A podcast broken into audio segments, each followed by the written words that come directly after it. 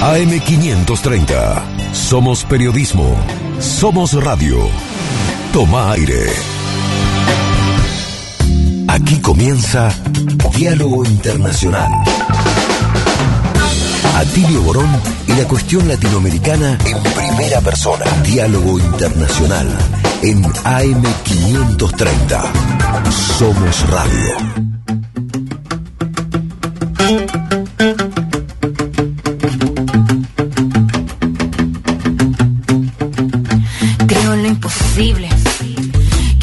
Más cuerda es buscar cómo ser libre. Creo en lo imposible. Que de nuestras espaldas brotarán las alas que nos harán volar invencible. Creo en lo imposible. Que el 5 silenciará el efecto de sus misiles. Creo en lo imposible. Creo que es posible hacer de este mundo un mundo sensible. Creo en nuestros sueños como punta de lanza. El arma perfecta para nivelar la balanza. Creo en las acciones, las acciones cotidianas que te llenan de vida, te llenan de esperanza. En lo pequeño radica la fuerza. Con tu cariño yo caminaré. Imaginando rutinas bellas para dar vuelta al mundo al revés. Empezar por nuestra casa primero, romper con todo nuestro miedo. Ser consecuente de cuerpo y de mente para alzar el vuelo por senderos nuevos. Porque tu luz cotidiana enciende la sonrisa que sale por la mañana. Creo en ti porque veo tu fuerza inexplicable, esa justa dignidad Creo en ti, yo reafirmo que tu rabia proviene del dolor y tu lucha florece del amor. Porque en ti me veo yo. Con problemas y dilemas. Buenas tardes, contentas y felices tardes, queridas y queridos compañeros, porque hemos triunfado una vez más en el Mundial, ahí en Qatar, qué grande, nuestra selección argentina. Y bueno, acá muy, muy, muy contentas eh, para emprender, creo que es nuestro programa número 36 de Diálogo Internacional, una mirada desde nuestra América, el programa de Atilia Borón con Telma Luzzani, con Federico Montero, con Marcelo Rodríguez y quien les habla, Paula Klachko, pero acá en el piso, como la vez pasada, los varoncitos se toman la licencia de estar vía Meet y tenemos la magia de la tecnología que nos permite estar todos juntos igual, así que, pero acá en el piso conmigo está, ah bueno, está Juanpi, mira, me hace señas, es cierto, los de la producción están acá firmes, firmes, como soldados de la patria, de las madres, de la UNDAV acá, pero está Telma al lado mío. ¿Cómo estás, Telmi? Bien, feliz, contenta, acá siguiendo minuto a minuto como desde que empezó ¿eh? el partido, así que muy contenta, muy contenta y bueno, vemos eh, qué va a pasar la próxima con los Países Bajos. Así es, Y con muchas notas de internacionales, ¿no? También, porque ahora no estamos con este, este sentimiento nacional, pero la realidad es que nosotros siempre estamos con los ojos puestos también en lo que pasa en nuestra patria grande y en el mundo. Claro, así es, pero bueno, igual vamos a saludar porque estamos, estamos acá en el aire con... ¿Qué tal, Atilio? ¿Cómo estás? Bien, bien, buenas tardes a todas y todos, muy bien, muy contento también, este, bueno, la verdad que palpitando ese partido tan, tan importante, eh, ahora nuestros jugadores tendrán unos más días de descanso, se supone que pueden estar en mejores condiciones, pero bueno, con un panorama internacional pletórico de noticias y de, todo orden que son las que vamos a ir desgranando a lo largo de estas próximas dos horas. Muy bien, y Marce, ¿qué tal? ¿Cómo estás? ¿Qué tal? ¿Cómo están? Buenas tardes para todas y todas. Y bueno, calculo que como, como hemos estado todos, ¿no? En estas últimas dos horas con una incertidumbre no esperada hacia el final, pero bueno, ahora ya esperando el próximo viernes a ver cómo, cómo, cómo sigue esta historia futbolística. Ajá, es el viernes. Y bueno, en un rato va a estar también Fede con nosotras. Pero eh, imagino, Marcia, Tilio, Telma, imagino que también este triunfo de la Argentina debe estar festejándose no solamente acá, en nuestro territorio, porque veo que por el mundo y sobre todo por el tercer mundo, por la periferia del capitalismo, hay mucha gente que nos quiere y se pone felices de que estemos ganando, aparte del partido de hoy, contra una pseudocolonia inglesa. ¿Qué dicen, compañeros? Sí, esto generalmente sucede. Yo creo que también tiene que ver, más allá de las pasiones futbolísticas que sabemos que generan enfrentamientos a, veces que va más allá de las relaciones que puede haber entre los pueblos, pero creo que lo que se ha dado hoy es que la figura de Messi arrastra también una simpatía muy grande y son muchos los que esperan que pueda lograr un campeonato ya llegando al final de su carrera, ¿no? Mm. Así que eso creo que es una de las variables que suma mucho al interés y el apoyo que la selección argentina despierta en otros países también.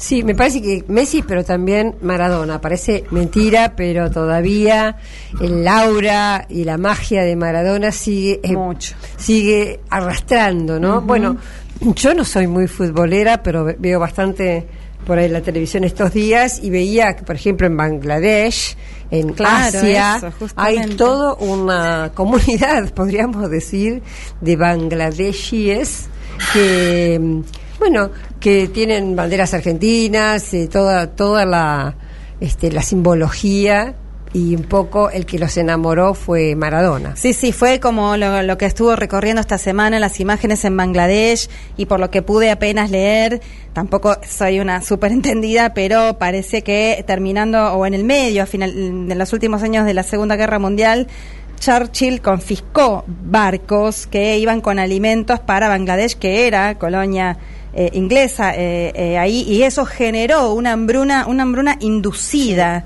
y que generó como algo así como un millón y medio de ni más ni menos que de muertos y muertas por por hambre. Por lo tanto, ahí en Bangladesh lo aman a Diego, al gol, el gol de Diego, por supuesto, del 86 le fue vivido como una venganza. Ellos le llamaron venganza poética a ese gol de, Diego Maradona contra los ingleses en el 86. de Dios, ¿no? Para los dos goles. Sí, sí, sí, pero me refiero a los, no sé cómo se dice, a la gente que vive en Bangladesh, le llamaron eso, ¿no? La venganza poética.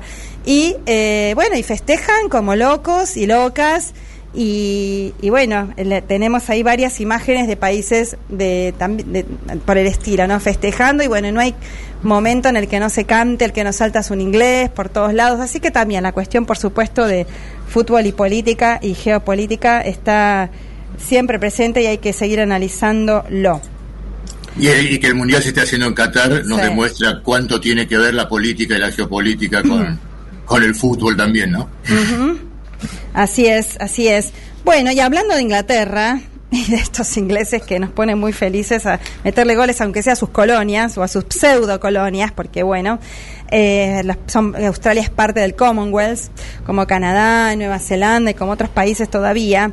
Eh, esta semana, compañeros, eh, hubo un repudio de la Cancillería Argentina porque otra vez parece que se van a hacer ejercicios militares eh, británicos en nuestro en nuestras islas Malvinas en el Atlántico Sur con incluso con soldados kosovares que están eh, enviando bueno parece nuevas tropas militares y una un grupo de algo así de siete soldados kosovares a integrarse en las tropas eh, asentadas en la base de la OTAN en las islas Malvinas así que bueno atentis con eso también nuestro repudio y, bueno, a seguir este, llevando bien en alto, me da mucho también mucha alegría que las cancioncitas del Mundial, además de Maradona, que está presente, está presente también las Malvinas, y parece que sigue siendo, bueno, por, lo cual está muy bueno, una gran causa nacional que atraviesa, ¿no? Nos atraviesa a todos y todas, así que eso es algo eh, que tenemos que, saber mantener. Bueno, y hoy vamos entonces a tener un programa, como siempre, con muchas eh, cosas para analizar en el contexto internacional, eh, muchos elementos, vamos a tener algunas entrevistas. No sabíamos muy bien a qué hora iba a terminar este partido, así que nos preparamos para tener un programa tranqui, pero no poco denso de, de, análisis, de debate, de información. Vamos a estar conversando con la compañera referente del espacio del correísmo de Ecuador. Ella eh, se llama Gabriela Rivadeneira, la deben conocer muchas y muchos. Ella era la presidenta de la Asamblea, lo que es nuestro Congreso acá, la Asamblea Nacional del Ecuador, cuando gobernaba Rafael Correa, y ahora, como muchos y muchas otras eh, militantes del campo popular eh, correísta, eh, perdón, eh, ecuatoriano pertenecientes a, esta al correísmo, por decirlo de alguna manera, la Revolución Ciudadana, está exiliada en México. Así que en un rato vamos a estar hablando con ella porque tuvimos el agrado esta semana de conocer que pudo salir de la cárcel el compañero eh, que fue también vicepresidente de Correa y después también lamentablemente del traidor Lenin Moreno hasta que lo encarceló, Jorge Glass. Ha salido en libertad, bueno, con una serie también de cuestiones. Lo vamos a estar hablando con Gabriela, porque aparte tiene mucho que ver Tel, Matilio, Marce, con el lawfare, la llamada guerra jurídica, la persecución judicial como arma de guerra, tanto que ver con lo que pasó esta semana con, con nuestra eh, referente eh, eh, Cristina Fernández de Kirchner, que el martes también va a ser un día clave, y bueno, y tantos otros y otras eh, alrededor de, de, nuestra región. Sí, bueno, lo, de Glass, Paula, es, es, un caso particularmente escandaloso, ¿verdad? Uh -huh. Porque eh, contra Glass no hay ninguna acusación, no hay ninguna prueba, absolutamente ninguna. Y el hombre ha sido mantenido en prisión durante prácticamente cinco años.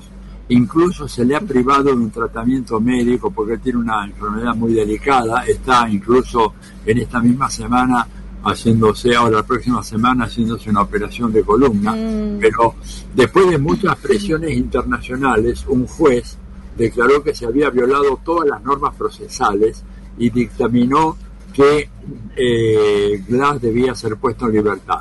¿Sabés lo que pasó? A ese juez lo destituyeron Tremendo. directamente por orden del presidente Guillermo Lazo. Uh -huh. Al poco tiempo hubo un segundo juez que tomó el caso de Glass sobre la misma base demostró que se habían violado todos los códigos procesales, que no había absolutamente nada en contra de él, ordenó que se ha puesto en libertad y lo que hizo el presidente Guillermo Lazo es poner preso a ese juez. Tremendo. O sea, lo que estamos viendo acá en Argentina, que es un escándalo, me atrevería a decir que en Ecuador está eh, superado, digamos, con creces, porque por lo menos acá hasta acá no hemos visto una situación como esa de un juez que sea destituido o puesto preso simplemente por declarar que un imputado en realidad está libre de cuerpo y cargo.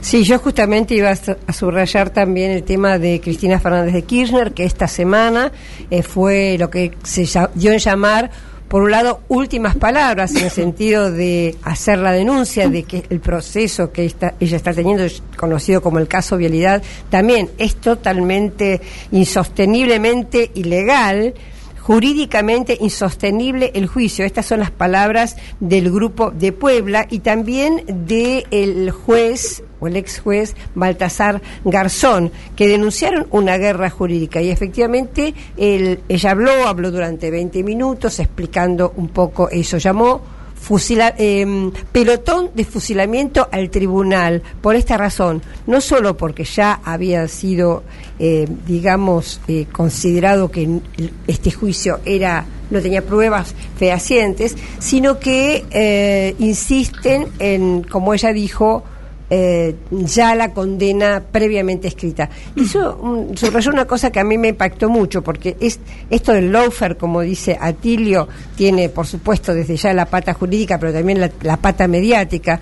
Me impactó mucho el tema de la tapa de Clarín que ella mostró, porque lo asocia a ese intento fallido de asesinato contra ella. Eh, la tapa de Clarín decía, la bala que no salió pero el juicio que sí va a salir. Esto salió en la etapa del diario Clarín, vinculando uh -huh. las dos cosas, el juicio totalmente ilegal con el intento de asesinato que afortunadamente falló, con este juicio que ella llama pelotón de fusilamiento. Veremos el martes qué es lo que pasa. El martes un día, 6, día claro, clave de que va a estar la sentencia y, y bueno, vamos a ver, eh, ya varios sindicatos declararon huelgas y movilizaciones y, veremos qué pasa con el pueblo argentino porque, porque, realmente una parte muy importante de nuestro pueblo no va a permitir que esto que se consume semejante atropello contra nuestra referente y aquí lo tenemos a Fede que ya se sumó ¿cómo está Fede?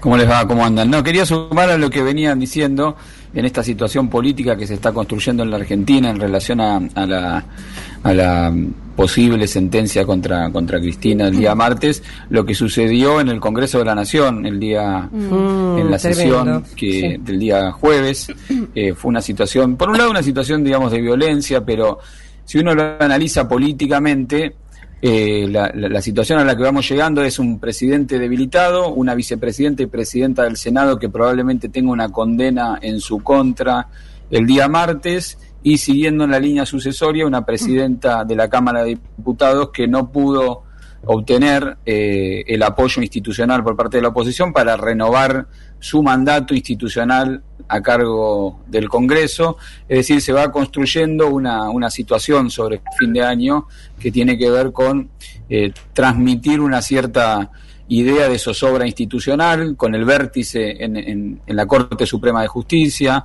con la discusión sobre la composición del Consejo de la Magistratura, que es el pulso desde el cual se pretende tener la manija de eh, la persecución política. Por eso este clima de crispación. Si no nos entiende por qué la violencia en el Congreso, por qué los gritos, etcétera, tiene que ver con, por un lado, articular esta idea de fragilidad institucional y por otro lado eh, el control fuerte que se está disputando sobre el órbita del Consejo de la Magistratura, que es el órgano que va a definir eh, quién, eh, digamos, el disciplinamiento, control, remoción y nombramiento de, nuevos jueces. Creo que ahí hay un punto importante para seguir sobre cómo esta, este intento de construir un clima de fragilidad institucional que combinado con alguna situación social, con algún intento de, de, de golpe eh, sobre la moneda, este, a un intento de corrida cambiaria, puede generar en las próximas semanas alguna situación eh, delicada en la Argentina que habrá que estar atento.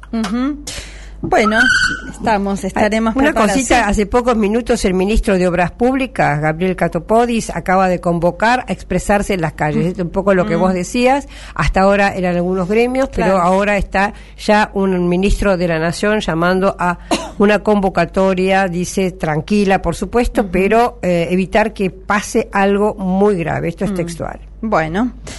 Ahí estaremos entonces tan, ah, tan pendientes todas y todos en la Argentina.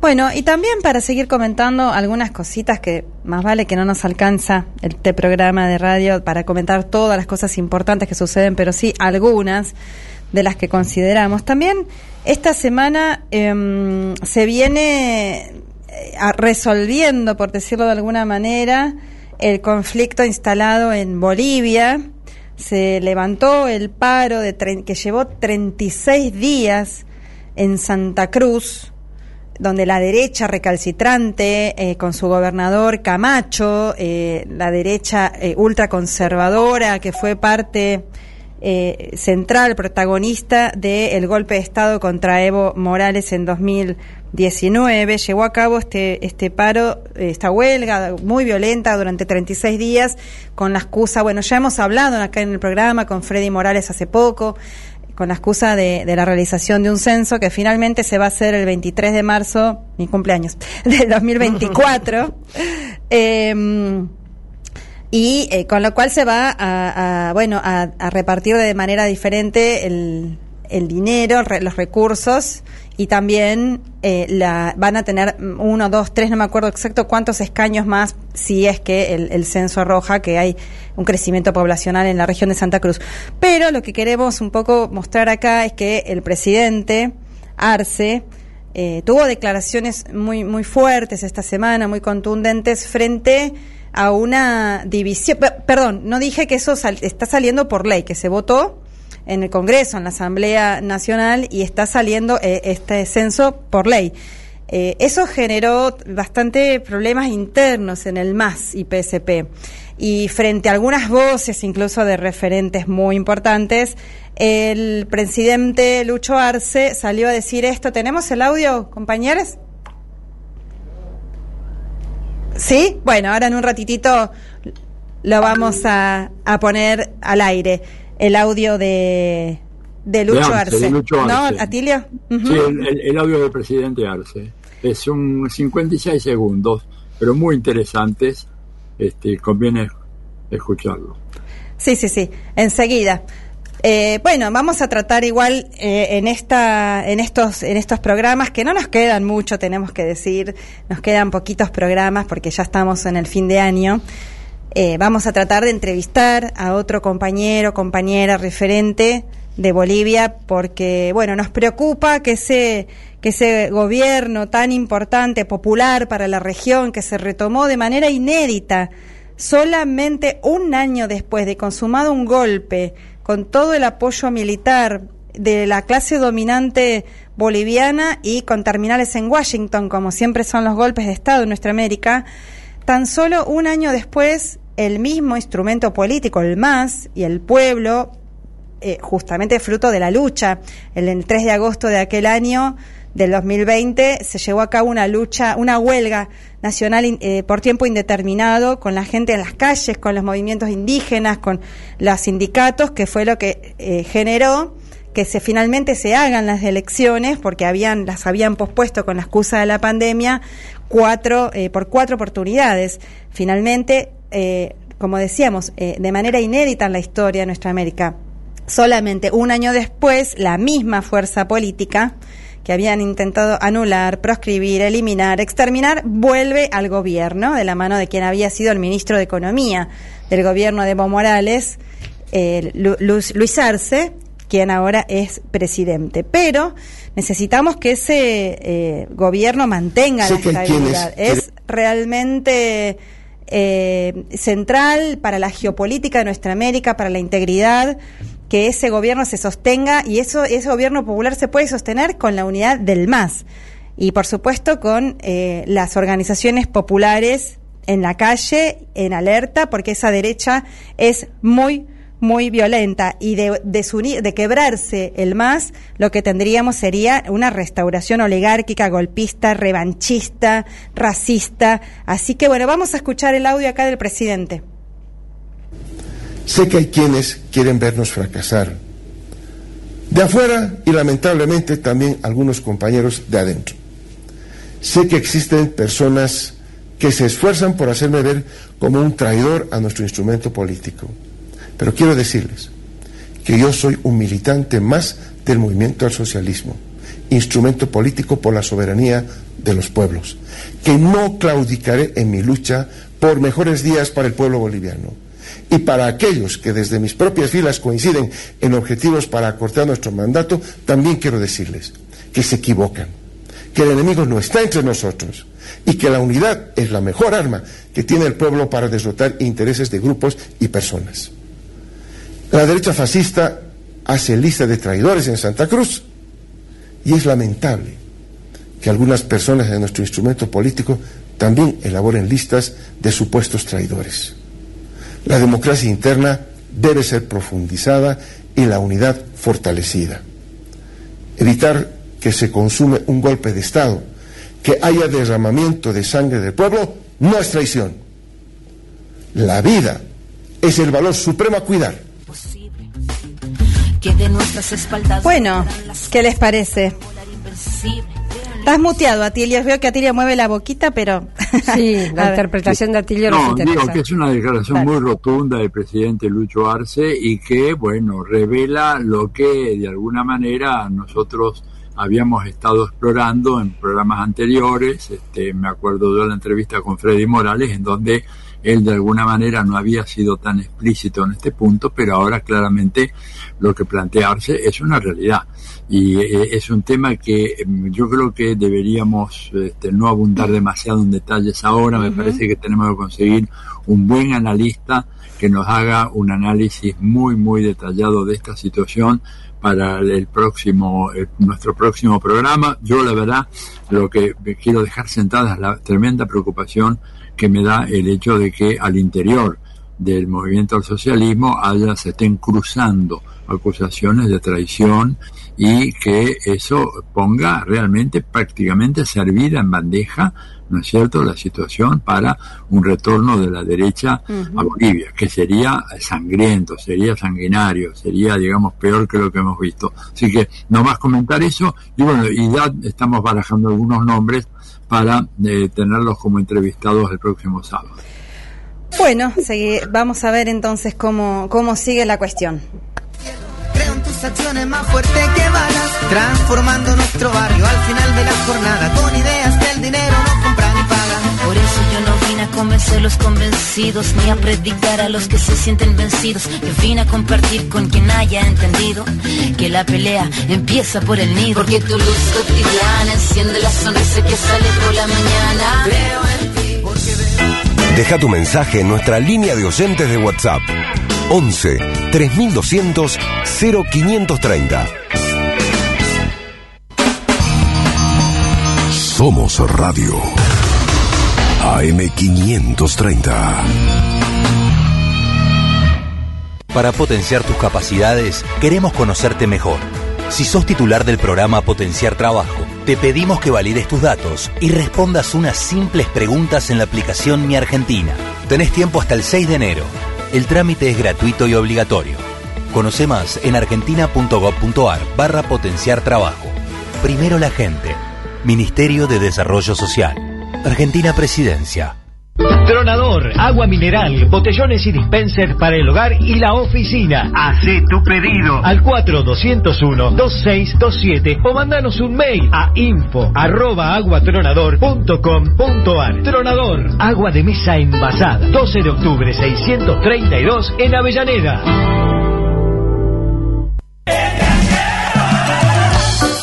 Mucho mejor que comprar bolsas herméticas es hacer herméticas todas las bolsas. Con Cangrejito, el único broche cierra bolsas que sella herméticamente bolsas, paquetes, sachets y tetrapacks. Conocelo y conseguilo en cangrejito.com. Rediseñamos la app MiAFIP para facilitar tus gestiones. Accede a tus servicios, consulta tu domicilio fiscal electrónico, visualiza una agenda de vencimientos personalizada, emití facturas, paga tu monotributo, registra tus datos biométricos y más. Descárgala.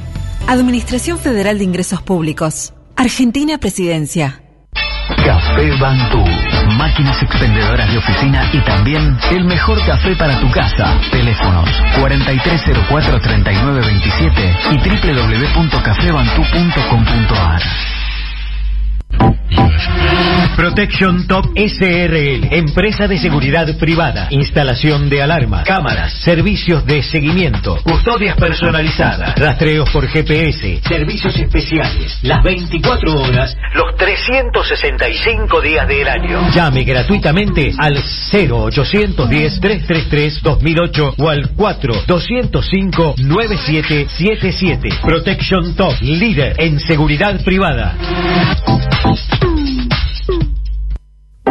AM530. AM530. Que la radio es comunicación, es imaginación, es educación. No hay nada que eduque más que una radio, no hay nada más que te haga imaginar cosas que una radio. Cuando uno es chiquito y escucha por primera vez la radio, te imaginas cualquier cosa, es impresionante. Te armas un teatro. AM530. La radio de las madres de Plaza de Mayo. Diálogo Internacional. Hasta las 20 en AM530. Somos Radio. Si preguntan quién soy, qué llevo a dónde voy, de Tierra Santa.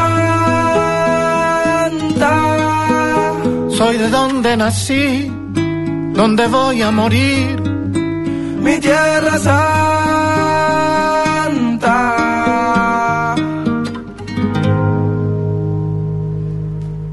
Ey. Yo soy la tierra, la sangre, los sueños, las ganas, el hambre, la luz en los ojos de mi santa madre. Hecho de barro, de rama, Ay, qué hermosa esta canción. Justo fui a ver a Trueno el jueves con mi hijo y mi hijo menor y una amiguita. Estuvo tan hermoso, realmente. Hermoso momento cuando cantaron este tema y Trueno mm, reivindicando a los compañeros desaparecidos después en otro tema y bueno, realmente estuvo muy muy hermoso. Bueno, y mm, estamos acá entonces en Diálogo Internacional, una mirada de nuestra América, el programa de Atilia Borón, en una coproducción de la radio pública de la Universidad Nacional de Avellaneda, la UNDAD, y nuestra queridísima radio de las Madres de Plaza de Mayo. Somos Radio AM530, donde estamos.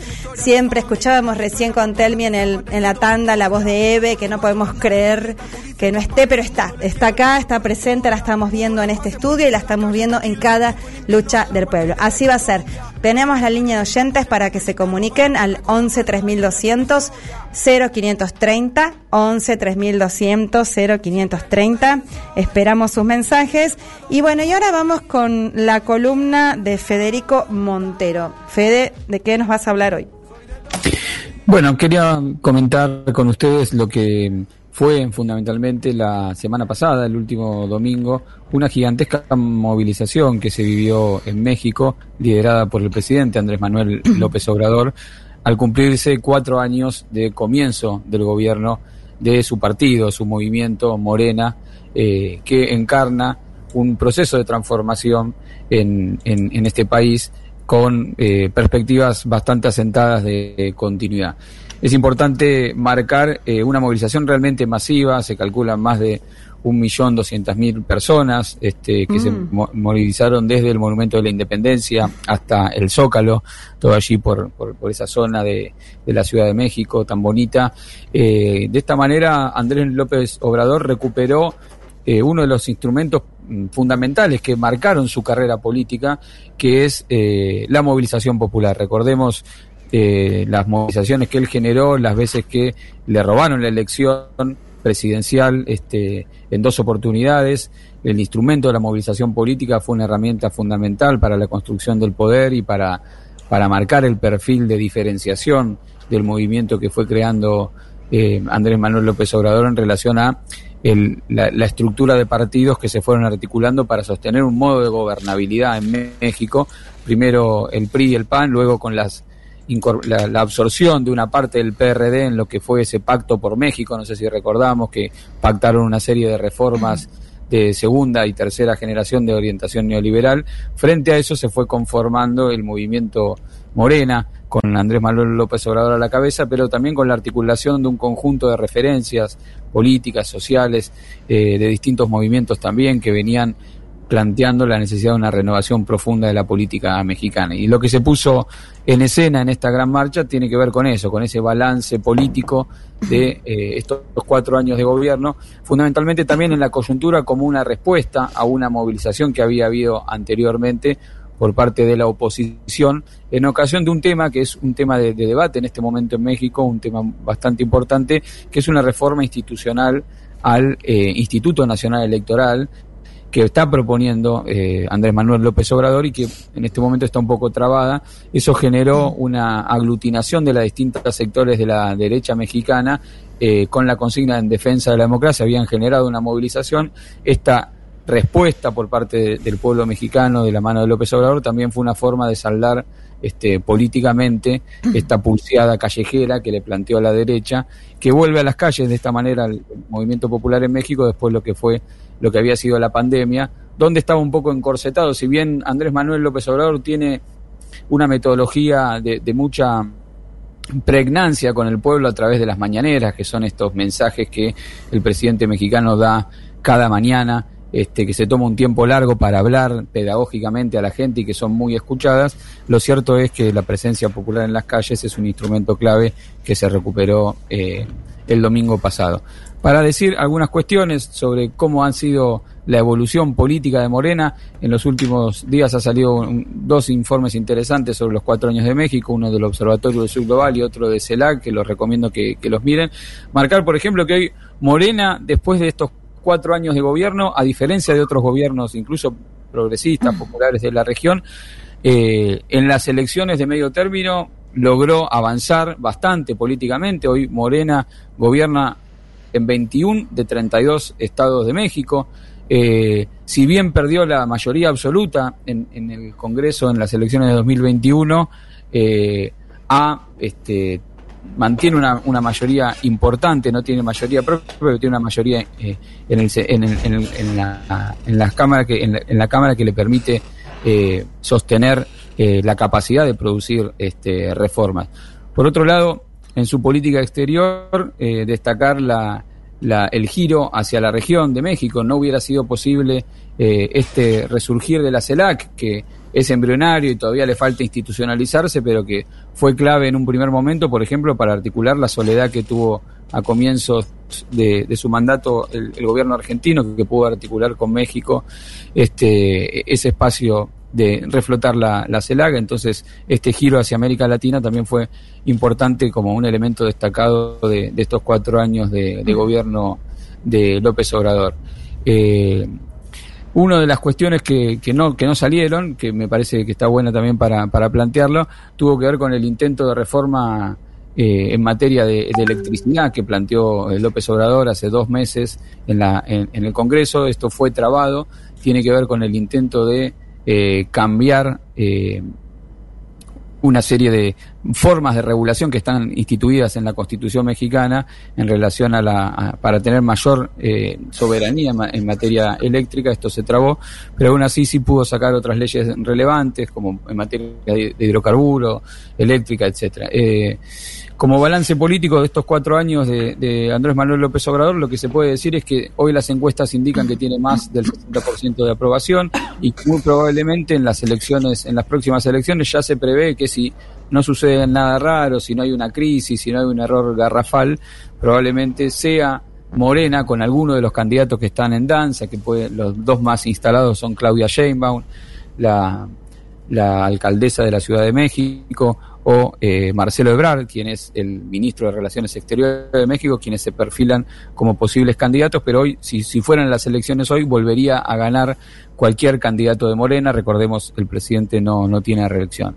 Y para cerrar, para cerrar esto, me gustaría subrayar o, retomar del discurso que hizo Andrés Manuel López Obrador en, aquella, en aquella marcha multitudinaria el 27 de noviembre, una definición política que él, que él trazó para darle una identidad a su movimiento y a una cierta eh, elaboración doctrinaria que tiene que ver con el concepto de humanismo mexicano. Este humanismo mexicano que plantea Andrés Manuel López Obrador tiene, como él lo va a plantear, una dimensión política y eh, Andrés Manuel López Obrador lo ponía en estos términos.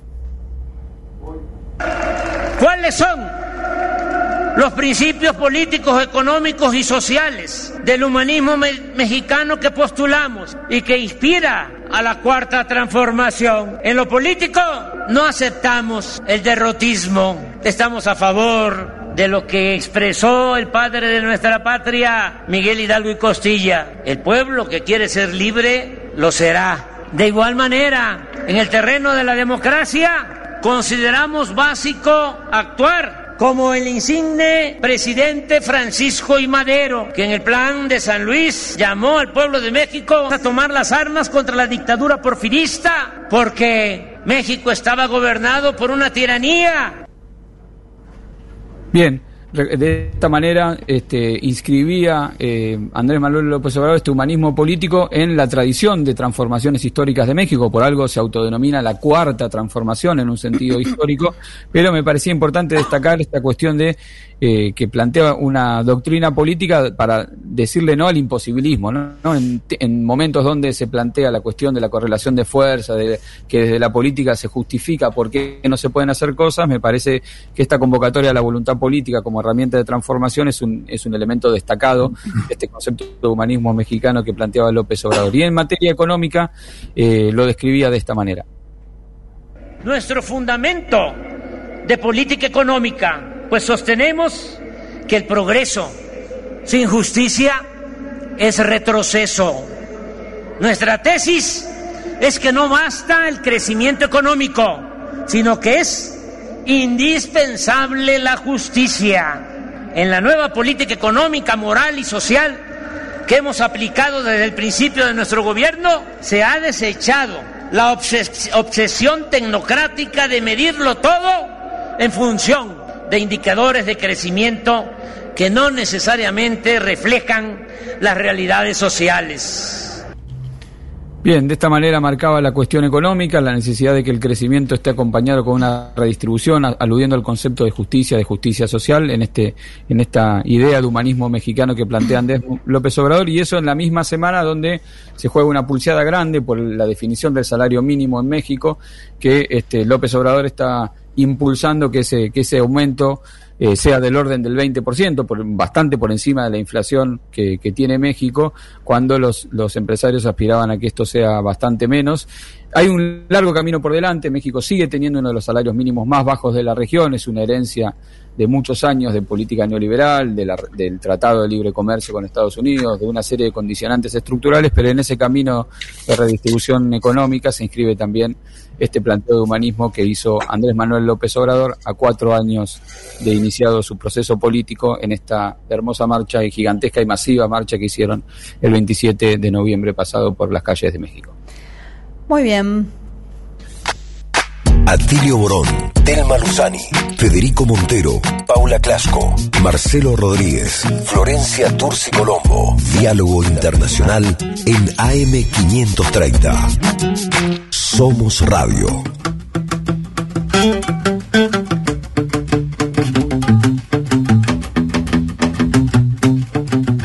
Creo en lo imposible. Que la locura más cuerda es buscar cómo ser libre. Creo en lo imposible. Que de nuestras espaldas brotarán las alas que nos harán volar invencible. Creo en lo imposible. Que el 5 silenciará el efecto de sus misiles. Creo en lo imposible. Creo que es posible hacer de este mundo un mundo sensible. Creo en nuestros sueños como punta de lanza. El arma perfecta para nivelar la balanza. Creo en las acciones, las acciones cotidianas que te llenan de vida, te llenan de esperanza. En lo pequeño radica la fuerza. Con tu cariño yo camino. Bueno, y ahora vamos entonces con la columna de Marcelo Rodríguez, el sinólogo especialista de nuestro programa.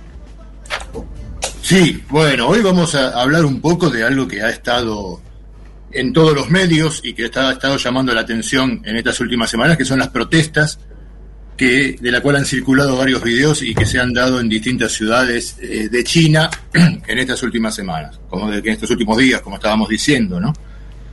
Eh, y el eje central que tienen las propuestas es las dificultades que está trayendo la política de COVID-0, que desde hace tres años, cuando comenzó la epidemia de COVID-19, eh, lleva adelante el gobierno en China, ¿no? Una, una política que es muy fuerte y que cuando en noviembre de este mes volvieron a crecer los casos de, de COVID, eh, volvieron a ser puestas en plena vigencia. ¿Y de qué se trata cuando se habla de COVID-0?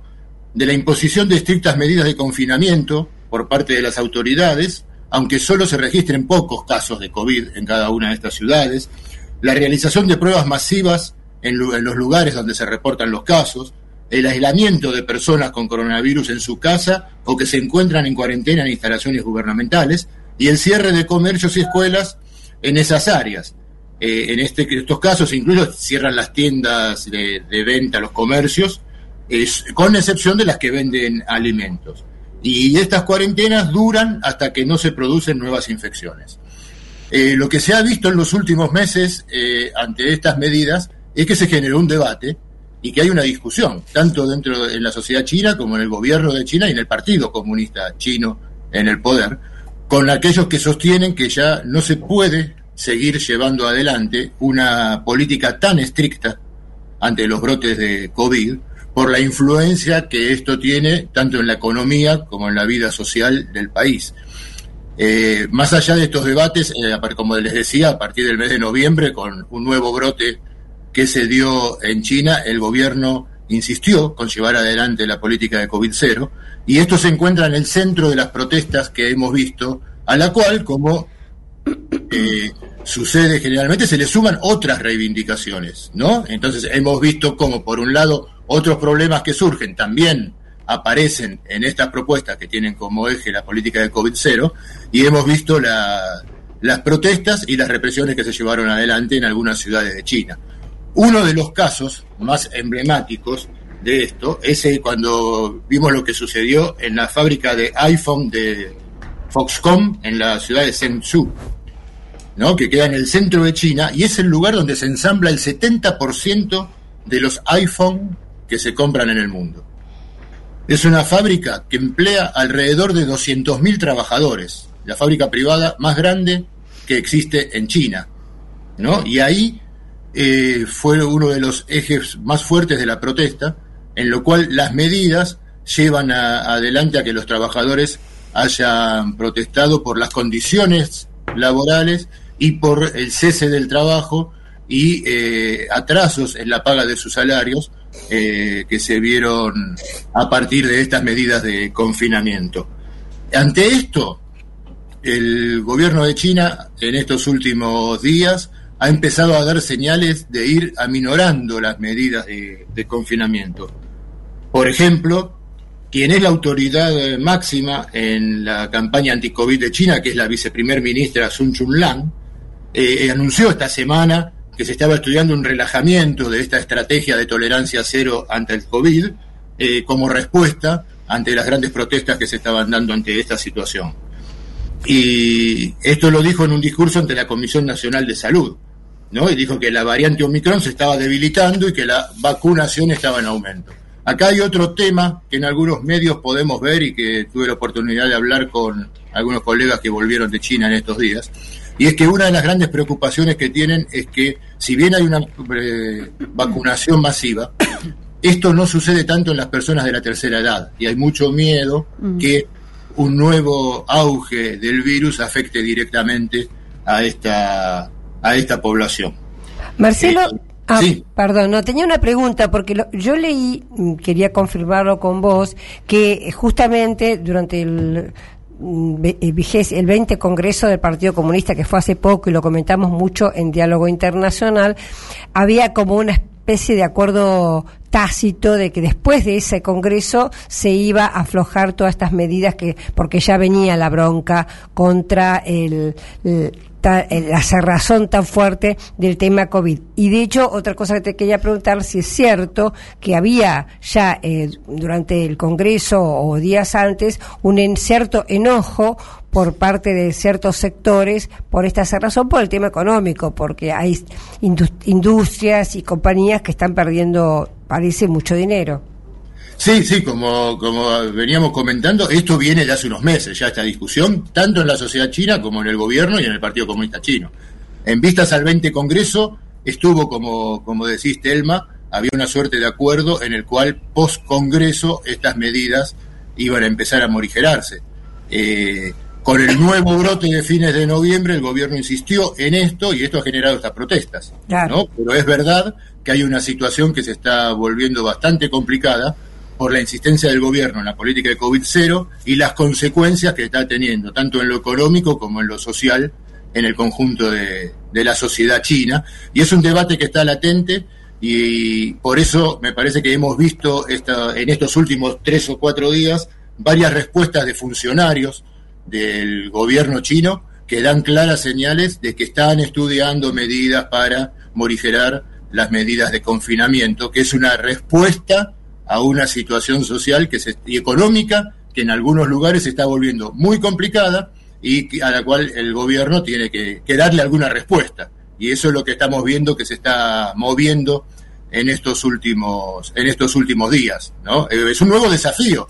No hay que olvidarse que esto está dentro también de un marco que también genera debates, ha generado debates en China, que es que Xi Jinping fue reelecto acá- hubo un cambio en el sistema político chino para que Xi Jinping pueda ser reelecto tanto como secretario general del partido y como se espera que en marzo sea reelecto como presidente de la República Claro. Popular China. Esto es algo que había sido modificado por Deng Xiaoping, en el cual le había puesto límites a los mandatos, y este eh, esta movida de, de Xi Jinping para ganar la reelección también está dentro de los debates que se están dando y que hoy eh, se expresan más a partir del rechazo a esta política de COVID-0, pero por eso digo que hay otras demandas que eh, ante esta situación emergen también y forman parte de la situación que se está viviendo hoy en la República Popular de China. ¿no? Así que estos son, eh, obviamente, como siempre, sabemos que hay demandas que son legítimas, que se están viviendo en la sociedad china. El gobierno dijo que va a dar respuesta a esto. Vamos a ver en los próximos días qué es lo que sucede, si esto es así. Eh, generalmente ante estas cosas han logrado, una- han demostrado históricamente una flexibilidad bastante importante como para adaptarse a estas circunstancias y poder eh, salir adelante y sostener una, una legitimidad eh, en el poder. Pero es verdad que la situación eh, ha tenido en varias ciudades de China. Algunos querían re- relacionar esto como con lo que fue Tiananmen en 1989, pero hay que recordar que Tiananmen fue en Pekín bastante centralizado, lo que hoy estamos viendo que se está dando en varias ciudades. ¿No? Esto. Entonces puede llegar a tener otra dimensión y hay que ver qué respuesta da rápidamente. Y el contexto es totalmente distinto, porque en aquel momento era 1989, la caída del muro, un Gorbachev que venía ya hablando de flexibilizar, pero otras cosas, o sea, de abrirse mucho al capitalismo, o sea, ahí... Un contexto lo- muy distinto, claro. Claro, el contexto mundial fue muy distinto. Exactamente. Así que habrá que ver en los próximos días, hasta el mismo Consejo de Estado de China, en una eh, oficina que se llama Mecanismo Conjunto de Prevención y Control contra el COVID, ayer declaró que el objetivo es eh, mejorar en las localidades esto y reconoció que en algunas localidades de China se encontraron repetidamente, dice, con comportamientos de medidas de control excesivas y que esto exponía tres tipos de problemas típicos. La falta de precisión en la implementación de medidas preventivas que afectaron en gran medida los medios de vida y de producción de las personas. En segundo lugar, una actitud inflexible y dura de ciertos funcionarios que resultó en una mala comunicación para la población local. Y tercero, una publicación inoportuna e insuficiente de la información relacionada con la epidemia.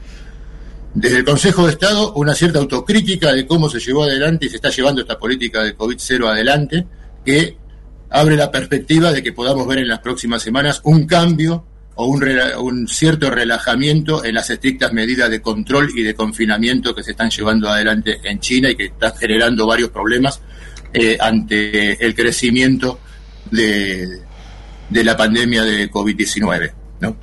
Y todo esto se da en una semana, sí. No, adelante.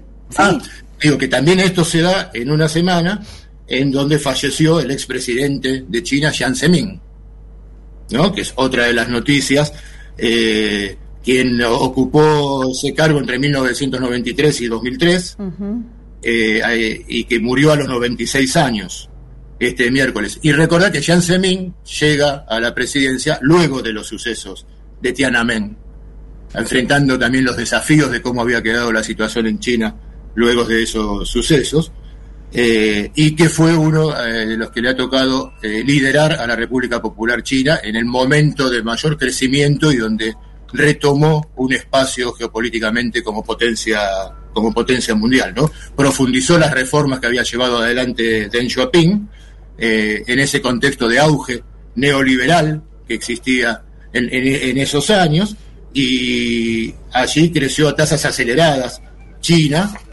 eh, pero también se generaron grandes desequilibrios sociales, ambientales y territoriales como motivo de esta política de, crecimiento exponencial, cosa que fue asumido después por Hu Jintao para tratar de, morigerarlos y de, cambiarlos. Sabemos que el gobierno de Hu Jintao, además de esto, tuvo serios problemas. Eh, fue el momento en donde la corrupción ocupó uno de, el escenario central en China y trajo también, tuvieron muchísimos problemas con el tema de la riqueza que se estaba generando y la corrupción que se vivía en la sociedad china y en las propias filas del partido gobernante, y que todo esto fue una de las banderas que tomó Xi Jinping al asumir, ¿no? Lograr superar estos desequilibrios, la deuda ambiental y ecológica que el, el gran crecimiento chino había provocado y la lucha eh, frontal contra la corrupción.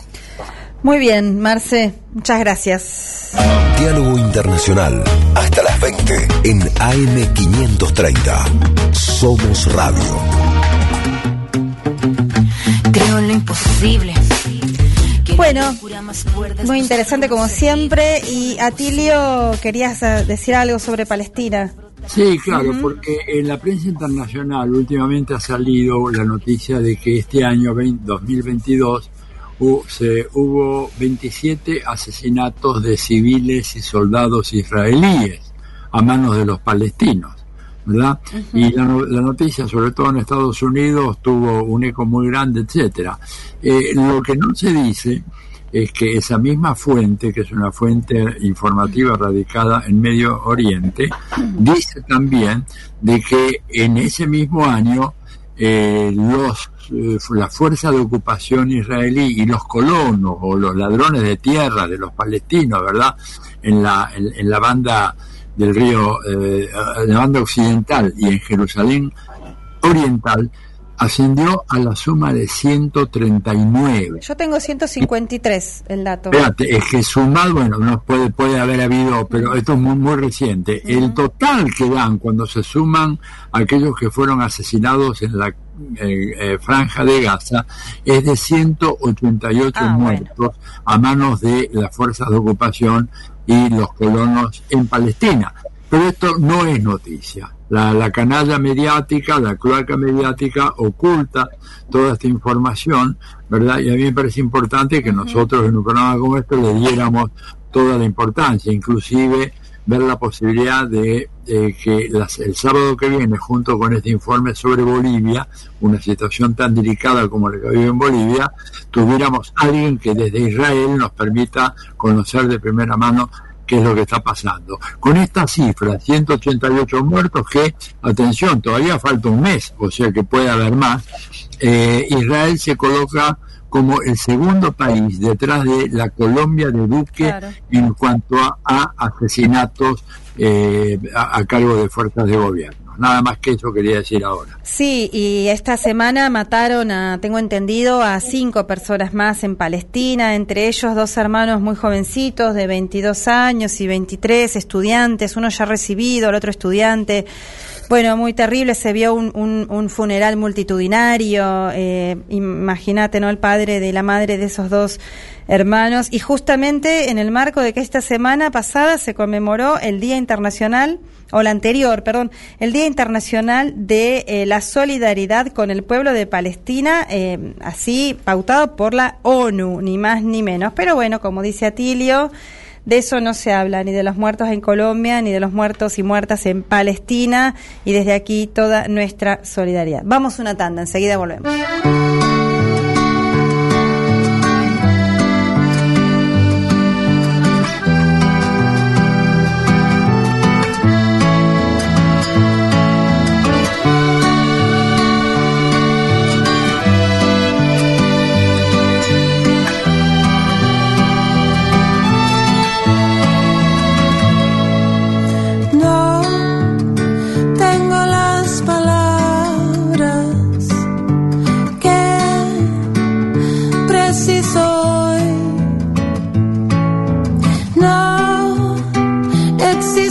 Canción donde yo pueda cantar sobre mi dolor. Llevo una inmensa pena va en mi corazón. Está clavada tan profundo, quiero hacerla salir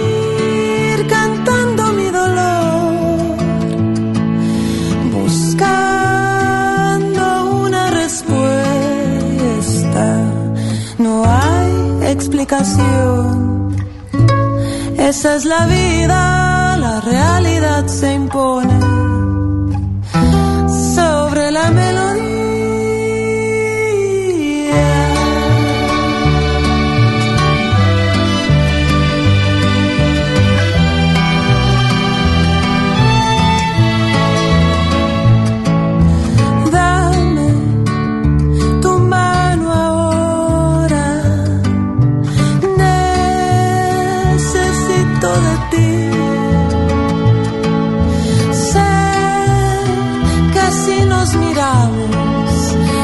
Juntos podremos cantar sobre este dolor. Diálogo Internacional. Somos Radio. AM530. Agua mineral, botellones y dispensers para el hogar y la oficina. Hacé tu pedido al 4201-2627 o mandanos un mail a info arroba aguatronador.com.ar. Tronador, agua de mesa envasada. 12 de octubre 632 en Avellaneda.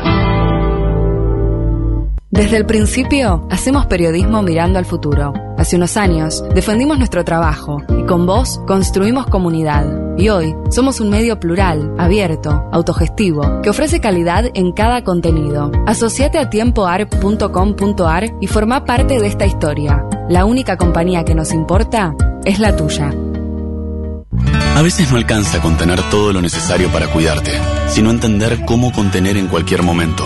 Contener la pared llena de diplomas. A veces no alcanza para contener a pacientes llenos de preguntas. En OSDE, no nos conformamos solo con tener todo a tu servicio en toda la Argentina, porque lo más importante para nosotros es saber contener.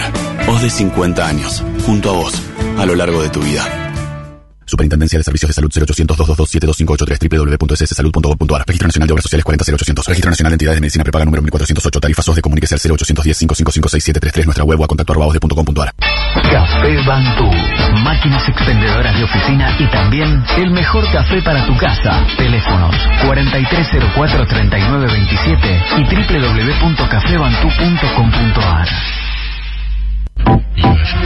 Protection Top SRL, empresa de seguridad privada, instalación de alarmas, cámaras, servicios de seguimiento, custodias personalizadas, rastreos por GPS, servicios especiales, las 24 horas, los 365 días del año. Llame gratuitamente al 0810-333-2008 o al 4-205-9777. Protection Top, líder en seguridad privada.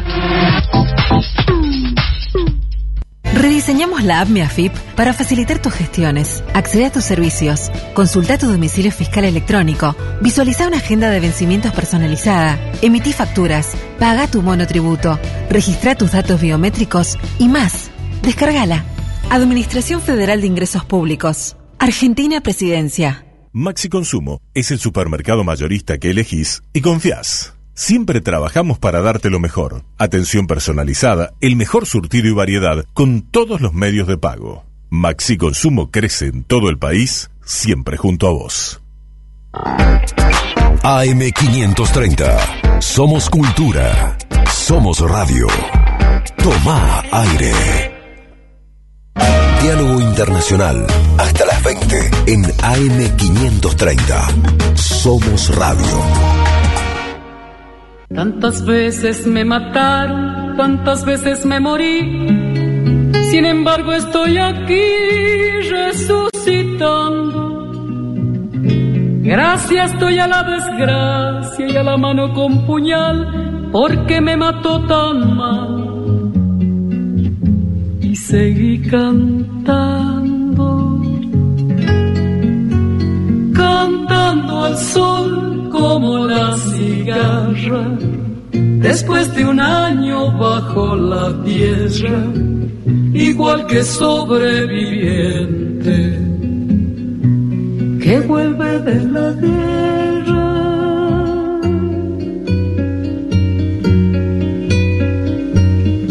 Tantas veces me borraron. Estamos en Diálogo Internacional, una mirada desde nuestra América. En este día en el que la Argentina triunfó en el partido contra Australia, estamos muy felices. ¿Cómo estaría Eve? Eve, que le gustaba mucho el fútbol, estaría tan feliz pensando en Maradona.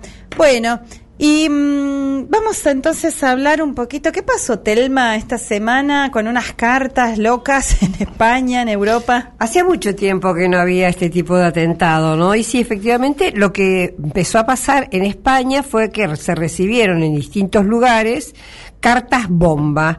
Una, eh, bueno, la primera que se supo llegó a la embajada ucraniana en Madrid, lo cual, bueno, era evidente que tenía que ver con la situación de guerra que hay en Europa. Después, la próxima llegó al presidente Pedro Sánchez, al presidente de gobierno, luego al ministro de Defensa, hubo también en la base de Torrejón de Ardós y también en una empresa de armamentos de Zaragoza.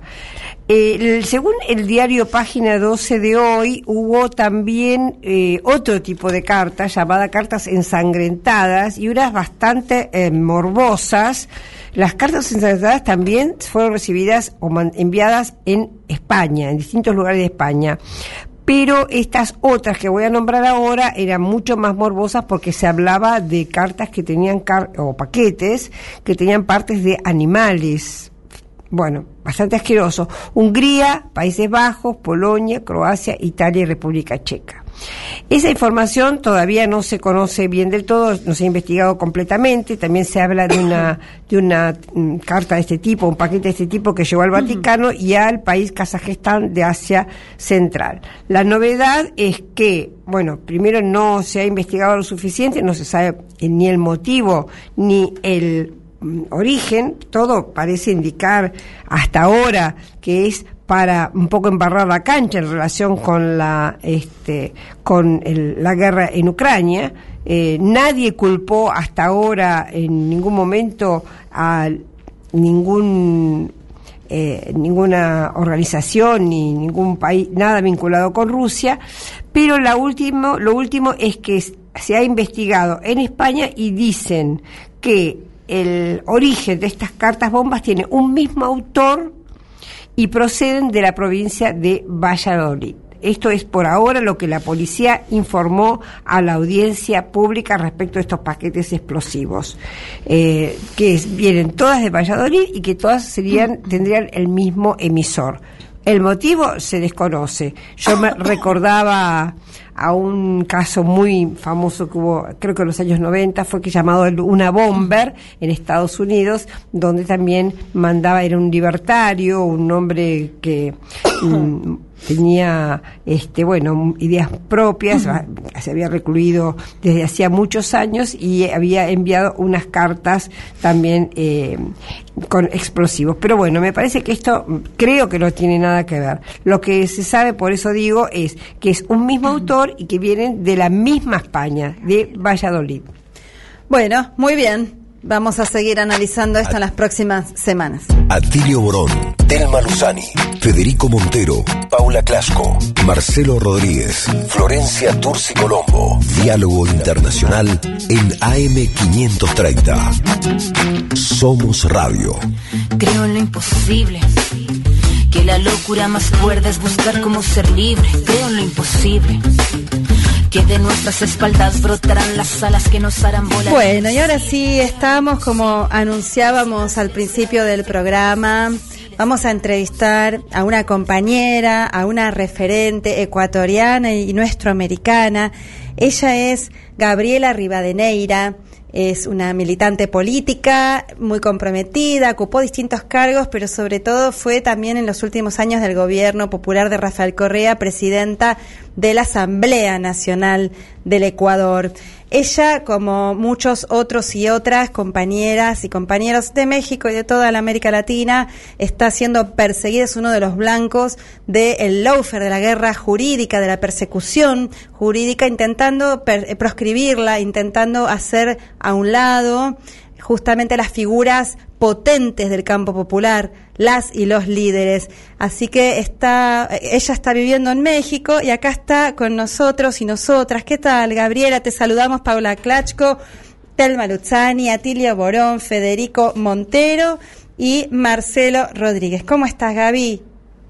Hola, yo feliz con todo este escenario maravilloso de amigos, amigas, de compañeros queridísimos de tantos años. Así que cuando Atilio me envió el mensaje dije, no puedo perderme el espacio de estar con todas y todos juntos. Así que un abrazote, Marcelo, Fede, Paulo, Atel, Atilio querido, pues Gracias, gracias y un placer verles. Bueno, este como pueden escuchar, ella, además de todo su compromiso, es una divina total, una dulce de leche, como decimos acá, y eso da más placer todavía.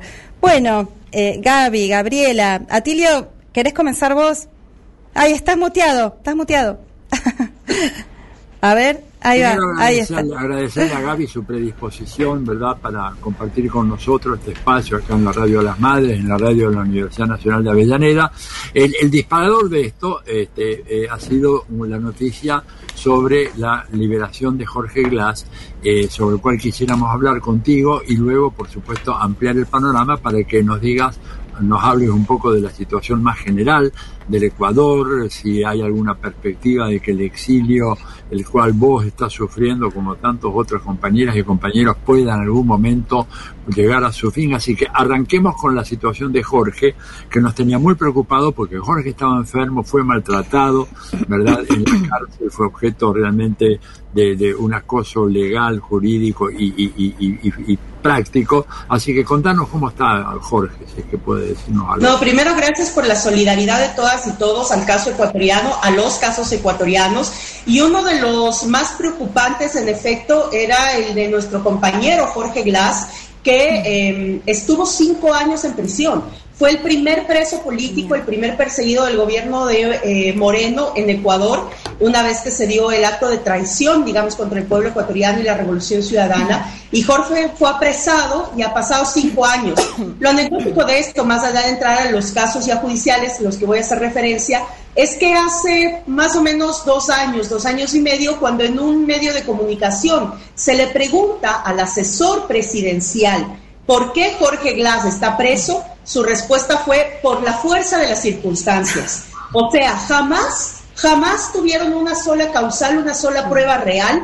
Lo que necesitaban era sacarlo del escenario político porque él fue el que denunció justamente los primeros actos de traición de el aquel entonces presidente eh, Moreno. Y en ese sentido, pues fue uno de los, de los eh, en este caso, encarcelados. Eh, Jorge ha recuperado su libertad. Recordemos que él ya había salido de prisión hace más o menos un año y no le dejaron sino días y lo volvieron a meter preso.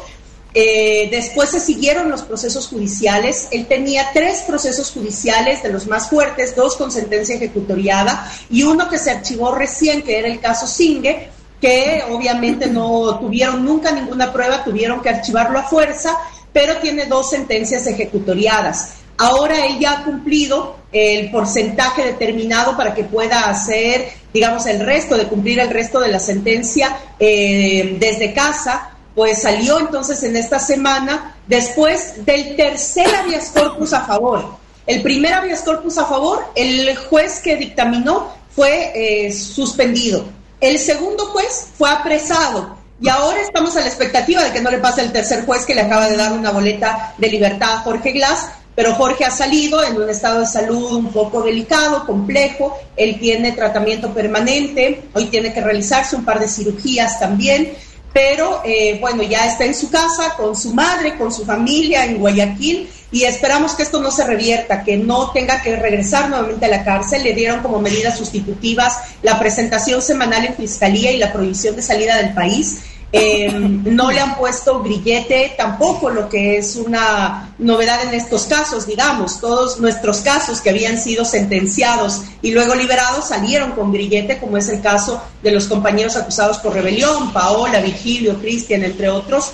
Pero ahora pues em, Jorge se encuentra en esta libertad y todas y todos nosotros felices, pero también expectantes y alertas de que no vaya a tener algún revés en los siguientes días, ya que el gobierno pues ha mandado una nueva comunicación diciendo que ellos no están de acuerdo porque, em, o sea, interfiriendo un poco en el sistema de justicia, un poco, bastante en el sistema de justicia, ellos han dicho que van a apelar nuevamente la decisión de la, del juez sobre la libertad de Jorge Glass. Es impresionante, ¿no? La impunidad con la que se manejan. Recién pensaba, mientras te escuchaba, Gabriela, que vos decías a Jorge, Glass lo condenan por la fuerza de las circunstancias. Me hacía acordar a Lula, el juez Sergio Moro, no sin pruebas, sino por la por convicción. No tenía pruebas, pero sí tenía la convicción. Y lo mismo Correa, ¿no? A Rafael Correa, que lo condena también por influjo psíquico, desde Bélgica hasta un poderoso influjo psíquico que cruzaba el Atlántico. Eh, Querida Gabriela, y también esta semana eh, tenemos la cuestión, sumado también a, la persecución y a la guerra jurídica para proscribir a referentes populares que han ocupado cargos importantes en los gobiernos populares, justamente el tema de María de Los Ángeles Duarte, una compañera también que fue ministra durante el gobierno de, Rafael Correa, que está asilada en la Embajada Argentina en Ecuador y que ahora estaría el gobierno argentino intentando darle el, salvoconducto para que pudiera venir hacia aquí. Pero ¿qué está pasando con esa situación? Tengo entendido que obviamente el gobierno de Lazo, como bueno, no podría ser otra manera, intenta impedir esa situación. Sí, en efecto, María de los Ángeles va dos años eh, viviendo ya en la embajada en condición de protegida del gobierno argentino. Sin embargo, ya el gobierno ha accedido a darle el asilo. Eh, una vez que María de los Ángeles Duarte, que además ella está eh, protegida, o más bien dicho, ella es parte del proceso de sobornos, por el mismo que fue sentenciado Rafael Correa, ella es parte de ese proceso, entonces ella tiene también una sentencia ejecutoriada y em, el tema con ella es que una vez que se le otorgue el asilo, el gobierno argentino, el gobierno ecuatoriano debe darle el salvoconducto para que pueda salir del país. Sin embargo, reiteradas veces eh, los voceros del gobierno del presidente Lazo han mencionado que no se va a otorgar el salvoconducto. Eso contraviniendo totalmente el tratado internacional y los derechos que da ya la concesión del asilo político por parte del gobierno argentino. Entonces, em, ahora, digamos, ya con un asilo firme, pues em, ya tiene que haber y existir una presión internacional para que el gobierno ecuatoriano comprenda entienda que no puede saltarse por el derecho y los tratados internacionales y que pues tiene que otorgar el salvoconducto para que María de los Ángeles eh, Duarte pueda salir de Ecuador. La particularidad de ella y lo que más nos preocupaba a todas y todos era que en estos dos años de estar en la embajada, pues ella estaba con su hijo y es un mm. hijo menor de edad, tiene 10 años, es la única familia, es decir, solo son los dos como familia y él estado viviendo con ella en este, eh, eh, digamos que estar en la embajada es una garantía, pero sigue siendo una privación de la libertad. Y en ese sentido tener un menor en esas condiciones también podría acarrear muchísimas responsabilidades en contra del gobierno ecuatoriano si es que después del asilo pues no se permite la salida del país.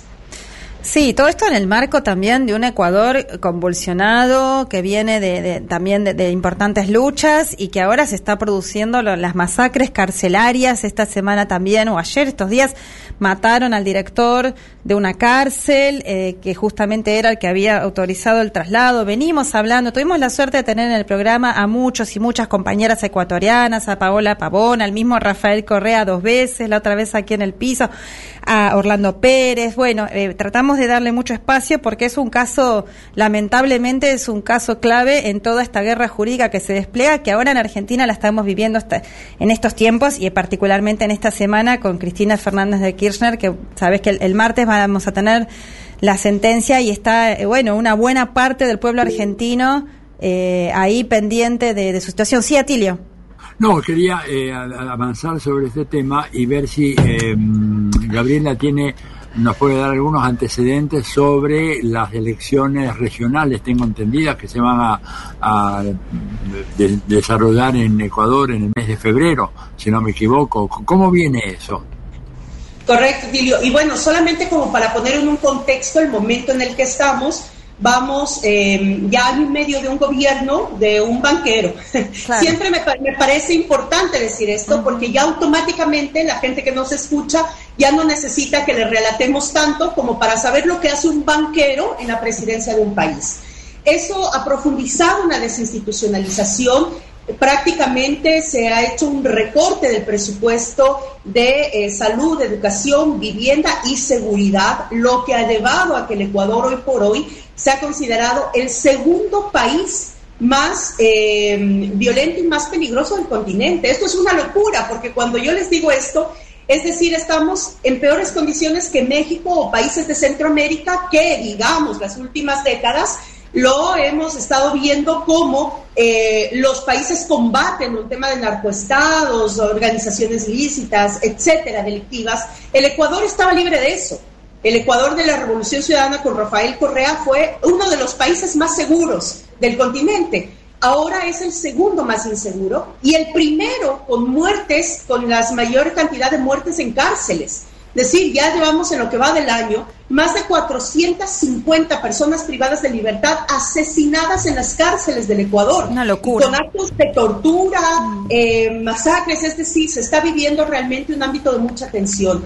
Hoy la gente en las últimas encuestas valoran a Lazo con una aprobación menor al 13%, una aceptación y una credibilidad menor del 13% al año y medio de gobierno.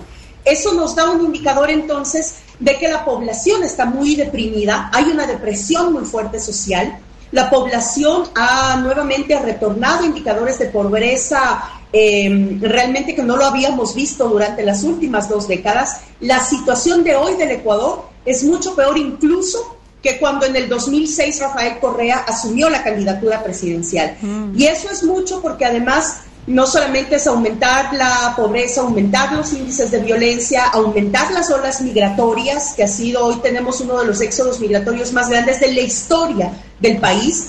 Entonces, en esas condiciones y bajo esa, esas tensiones, digamos, sociales, pues nos llega un proceso electoral, que lo vamos a vivir en febrero, el 3 de febrero del 2022 para nosotros es clave porque después de cinco años de proscripción, que en Ecuador también fue una proscripción partidista, no nos habían dejado ni permitido tener partido político, hoy recién, después de cinco años, tenemos partido político con el que vamos a participar de manera directa en este proceso electoral.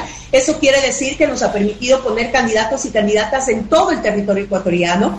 Así que hoy Cuantitativamente vamos a quedar mucho mejor parados de lo que estamos actualmente. Hoy por hoy tenemos apenas dos prefecturas de todo el país, la prefectura de Pichinchi y la prefectura de Manabí, que son dos de las tres más grandes del Ecuador. Pero ahora pues vamos a tener muchas más autoridades locales que nos permitan reconstituir un músculo político ya con este partido propio. Entonces estamos poniendo mucho énfasis en este proceso electoral porque sabemos que la persecución política, que el offer, que lo que hemos sufrido no es judicial, es político. Y como es político, tenemos entonces que entrar a la disputa de lo político y una de sus herramientas son los procesos electorales. Así que esperamos realmente que en este febrero podamos tener un músculo que nos permite volver a calibrar fuerzas políticas en el Ecuador para poder detener también estos... Eh, estos episodios de persecución que no han parado, sino que se han profundizado con todas y todos nosotros. Entonces, eh, eso es lo que viene hoy en febrero, nos esperanza mucho porque, digamos, vamos a quedar mejor parados, en mejor posición política y de ahí ya preparándonos también para lo que sería el siguiente periodo presidencial que viene en el 25. Parece un montón, pero de verdad es que el Ecuador ya no aguanta más, el Ecuador está sufriendo demasiado, no ha quedado nada de lo que se construyó de beneficio y de bienestar para nuestra gente, así que, em, bueno, estamos trabajando muy fuerte realmente, aún desde el exilio, la, la dirigencia mayor, digamos, de la Revolución Ciudadana, toda se encuentra en el exilio, y en ese sentido, pues también nos hemos dado modos para poder em, estar presentes en el Ecuador aún desde afuera, apoyando a la organización de nuestras compañeras y compañeros que le están guerreando, que están resistiendo, que están padeciendo mucho, pero que bueno, de eso se trata, de saber cómo seguimos en la disputa. Y ahora nos toca una disputa interesante, fuerte, nada fácil, pero que al final sigue siendo esperanzadora. Gabriela, y ya que mencionaste también los procesos, eh, el proceso electoral de cara al 2025, que bueno, falta mucho, pero como bien vos decís, y en un escenario tan difícil de, de de proscripción que hay en, Ecuador eh, y que sus principales referentes están afuera, como vos, como, como Rafael Correa. Em, te pregunto, que yo sé que es un tema complicado, pero una pregunta por ahí más, más de, para pensar, para reflexionar, más, más de largo plazo. Teniendo en cuenta eh, las insurrecciones populares importantísimas que hubo en Ecuador, tanto en octubre de 2019 como este año. Eh, tan realmente eh, y, particularmente bueno este año con una CONAIE que es la Confederación de Nacionalidades Indígenas del Ecuador que es representativa de una buena parte de la población indígena que tiene un recambio generacional en su liderazgo que tiene otra actitud que tiene otra raigambre en las bases que tiene también que ha puesto el cuerpo en las calles eh, pareciera haber por lo menos desde acá a la distancia vemos con eh, ganas, por lo menos, no sé si con objetividad, pero sí con ganas de, eh, de ver cierta, que se pueda suturar cierta fractura que existe desde hace, un tiempo entre la herramienta política, de la revolución ciudadana que gobernó de manera tan progresista para, que benefició tanto, que mejoró la vida de las mayorías durante los años del gobierno de Rafael Correa que vos integraste, y estas otras eh, opciones que pusieron el cuerpo en la calle, también en la resistencia contra el neoliberalismo represor de, del traidor primero Lenín Moreno y de, Lazo después. Entonces te pregunto a vos, ¿cómo ves, eh, eh, si ves que existe la posibilidad concreta de ir suturando cada vez más esa fractura y en todo caso que eso tenga un reflejo electoral también de cara al 25? La verdad, Paula, y yo creo que compartimos totalmente ese, esa necesidad. Y es una necesidad emergente también de una gran cohesión nacional que va más allá de una sola fuerza política. Eh, yo creo que lo que pasó en octubre del 19 y lo que pasó en junio de este año 21, pues fueron las muestras más claras de que hay cosas que superan. Y es decir, los pueblos y la necesidad que esté viviendo hoy el pueblo ecuatoriano supera cualquier posibilidad que tengamos como organizaciones políticas o como actores políticos en particular de negarnos a que la unidad es el único camino que tenemos en el Ecuador para poder restituir una fuerza política popular y nacional. En ese sentido, yo creo que el movimiento indígena a través de tiene dos herramientas en realidad, la una que es la organizativa, que es la CONAIE, y la otra que es el partidista, que es Pachacuti. ¿Ya? En ese sentido, pues el recambio en, la CONAIE yo permitió, eh, creo que permitió que un nuevo aire y un nuevo realmente eh, razonamiento de esta necesidad de unión pueda realmente aflorar. Yo confío muchísimo en la sabiduría y en la capacidad de Leonidas Sisa, que es además un dirigente nuevo, es un dirigente que la disputa la interna, porque no la tiene fácil. Todo esto de Quispe, Yacu Pérez, todos estos que son infiltrados del gobierno de los Estados Unidos en la política ecuatoriana, secuestraron la CONAIE durante cerca de dos décadas y ahora recién se puede vivir un cambio generacional de pensamiento y de postura programática, política, ideológica. Yo creo que eso es una puerta muy importante que existe, pero digamos que a él mismo no le queda fácil, porque Pachacuti, que es la herramienta partidista, es ahora donde están acumulados todos estos actores, mm. digamos, de esta política neoliberal desde el sector indígena, ¿no? Em, yo siempre digo esto porque a veces hacia afuera eh, comprendemos, digamos, y hacia adentro también muchos todavía, que el movimiento indígena es eh, una sola cosa, que es em, homogéneo, que se mueve. Y no, en el movimiento indígena, como en cualquier sector social, hay explotadores y hay explotados. Y en el movimiento indígena se vive también una lucha de clases y yo me alegro que sea Leonidas Isa quien esté dando esa disputa al interior de la organización indígena. Entonces me parece que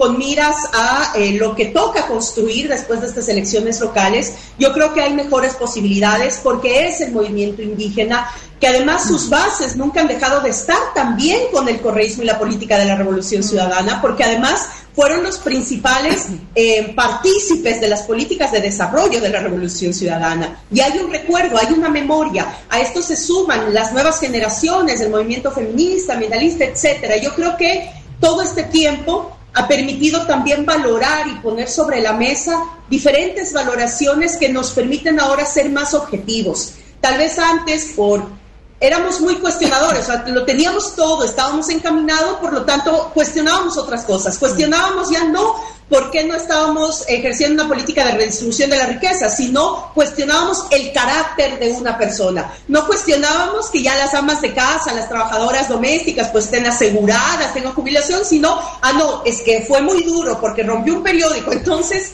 Hoy, después de todo lo que nos ha pasado y después de cinco años de que la política y el desarrollo en Ecuador se ha ido prácticamente al fondo de la quebrada, hoy ya hay otras valoraciones que permiten ver que estábamos construyendo un camino adecuado para el Ecuador y que retomarlo y poder hacerlo viable ahora en este segundo ciclo progresista del siglo XXI, pues requiere de esa unidad de todos estos sectores populares. Así que realmente aspiramos que ese sentimiento pueda realmente lograr lo que nunca hemos, lo hemos logrado en el Ecuador, que es una unión de todos los sectores populares y nacionales para recuperar el país. Qué importante, Gabriela. La verdad es que me parece eh, fundamental tu reflexión, fundamental tus palabras, porque bueno, también tampoco debe ser fácil. Hay algunas reticencias por ahí en algunos líderes de ambos lados, así que eh, bueno, nos quedamos con, con ese deseo, con esa reflexión. No sé si algún compañero, compañera quiere agregar algo más, Atilio. No, no, está bien, me parece perfecto la síntesis que ha hecho eh, Gabriela, muy informativa. vamos a estar siguiendo de cerca estos acontecimientos y ven en febrero qué tal resulta el veredicto electoral, ¿no? que ojalá que vaya en la dirección de la recomposición de lo que fue el correísmo y que tantos cambios para bien produjo en Ecuador. Bueno, Gabriela, querida, estamos eh, muy pendientes de Jorge Glass, que realmente esta vez no como pasó en abril, que la verdad que se festejó, hubo caravanas, realmente saludándolo y después la triste noticia de que lo volvieron a la cárcel con todo lo que ustedes contaron, Atilio y vos, acerca de lo, que hacen hasta, hasta encarcelar jueces que se animan a, a juzgar de verdad. Así que esperemos que esta vez no sea así. Esta es otra situación en este Ecuador, no creo que, espero que no les dé, no sé, fuerza no tienen, desacreditados están y confiamos en el pueblo ecuatoriano y en sus líderes que tienen esta entereza moral y este compromiso, como vos lo mostrás siempre, Gabriela, a cada paso. Así que te agradecemos muchísimo que hayas estado acá con nosotras y nosotros y un abrazo grande.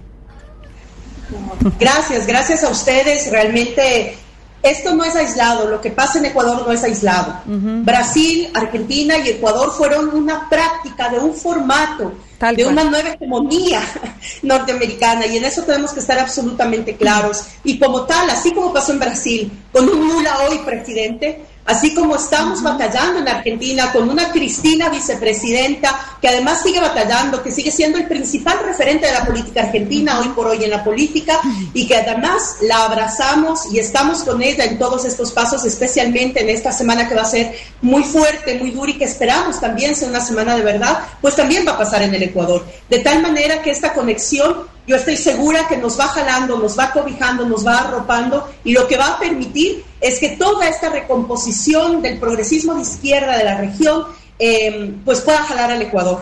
Y esperamos que sea así realmente, porque lo que más me duele en lo personal es que en este proceso tan bonito de este segundo ciclo que se está gestando con otras matices, con otros factores, con otros elementos, pero que es del pueblo, pues esté excluido mi patria. Así que esperamos que pronto realmente eh, el tiempo, el tiempo permita reconstituir un tejido social fuerte y permita reconstituir la esperanza. Y ustedes, amigos, amigas, compañeros de la región, pues son una muestra de esto. Así que a seguir construyendo con esperanza, con alegría, con mucho amor y también con mucha resistencia y con mucha firmeza este proceso que se nos viene encima. Así que para mí un placer verlos, verlas. Un abrazo gigante a la distancia desde acá, desde el norte aún, desde Ciudad de México, pero con todo el amor del mundo hacia esta nuestra América eh, que late, que siente, que está viva y que está movilizada. Un abrazo grande a todas y todos. Gran abrazo, Gabriela querida. Hasta muy prontito. Adiós. Abrazos grandes.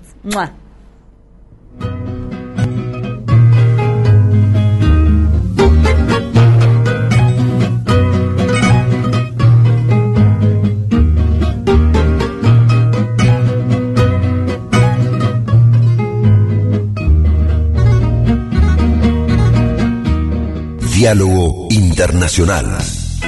Deja tu mensaje en nuestra línea de oyentes de WhatsApp 11 3200 0530.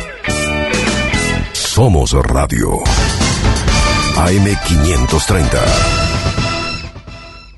Tronador, agua mineral, botellones y dispensers para el hogar y la oficina. Hacé tu pedido al 4201-2627 o mandanos un mail a info arroba aguatronador.com.ar. Tronador, agua de mesa envasada. 12 de octubre 632 en Avellaneda. Rediseñamos la app MiAFIP para facilitar tus gestiones. Accede a tus servicios, consulta tu domicilio fiscal electrónico, visualiza una agenda de vencimientos personalizada, emití facturas, paga tu monotributo, registra tus datos biométricos y más. Descárgala. Administración Federal de Ingresos Públicos. Argentina Presidencia. Desde el principio, hacemos periodismo mirando al futuro. Hace unos años, defendimos nuestro trabajo y con vos construimos comunidad. Y hoy, somos un medio plural, abierto, autogestivo, que ofrece calidad en cada contenido. Asociate a tiempoarp.com.ar y forma parte de esta historia. La única compañía que nos importa es la tuya. Eve de Bonafini, ejemplo de lucha, siempre acá dándole calor al corazón. Costó mucho mantener la radio, muchísimo, ¿no? Hubo mucho tiempo de, mala onda, de pandemia, de que me la querían quitar, de, de todo, bueno, pero a capa y espada la defendimos y mira, ahora está ocupando un lugar importante porque ha mejorado muchísimo la radio. AM530. Somos radio. Somos EVE. Diálogo Internacional. Hasta las 20 en AM530. Somos Radio.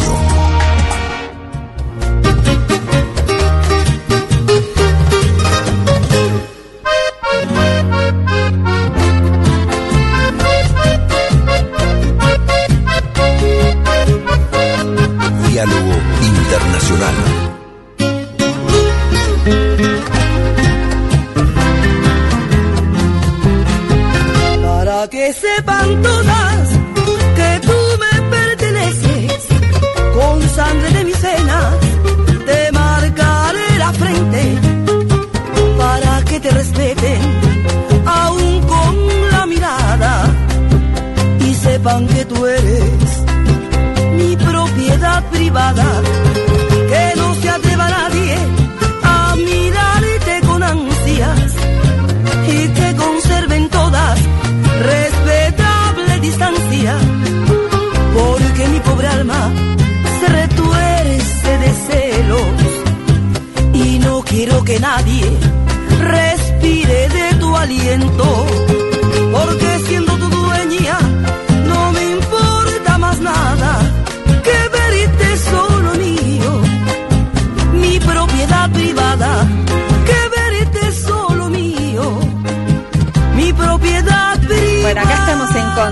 propiedad privada, señorita, pero es muy hermosa la canción. Eh, hermosa también la entrevista que le hicimos a Gabriela Rivadeneira. Realmente ella es una persona muy, muy profunda, con mucha experiencia y muy dulce además. Em, queremos antes que nada agradecer a la producción de este programa, a Juan Pifierro, que ya volvió, andaba por, por ahí por la, por la banda oriental, así que lo tenemos aquí con nosotras, por suerte. Y también a Gabriela Gugliaro, que hoy está en la operación acá en la Radio de las Madres. Muchas gracias. Y como siempre también a Lucía Cardarópoli, que hace las redes, y al equipo también de la Radio Pública de la UNDAV. Mario Giorgi, Noelia Giorgi, Rodolfo Amawi, muchas gracias compañeros. Y quería comentar también que solo para tenerlo en cuenta, ir siguiendo este, esto, este fenómeno del cual ya hablamos y vamos a seguir eh, con mucha atención y vamos a tratarlo, vamos a seguir tratándolo en profundidad. La vez, el sábado anterior hicimos una entrevista muy también muy importante a Iván Cepeda, senador de Colombia, que es parte, forma parte de la de la comitiva del equipo negociador del gobierno de del gobierno popular, podemos decir, de Colombia. Eh, en Caracas con el Ejército de Liberación Nacional, la, una de las guerrillas más antiguas que están ahora en plena diálogo y negociación en Caracas, en el Guaraira Repano. Y eh, esta semana entonces ya van por la segunda semana de negociación con el ELN y los que quería también poner de, eh, de relevancia que en, en, con la Colombia, en Colombia mismo, en Bogotá, se está llevando a cabo una convención nacional campesina, que es muy importante. Por primera vez se reúnen de, con esta envergadura, con esta importancia. No es que no haya habido otras cumbres campesinas, pero no con la envergadura y el apoyo gubernamental que está teniendo esta vez, en donde campesinos y campesinas de todo Colombia han acudido para ser escuchados en sus reclamos históricos, teniendo en cuenta que la población campesina es la mayor víctima del conflicto armado, de la guerra civil que en Colombia ya lleva más de seis décadas y del Estado genocida, de ese terrorismo de Estado continuado que ahora está de la mano del gobierno popular de Gustavo Petro y Francia Márquez, está empezando a cambiar.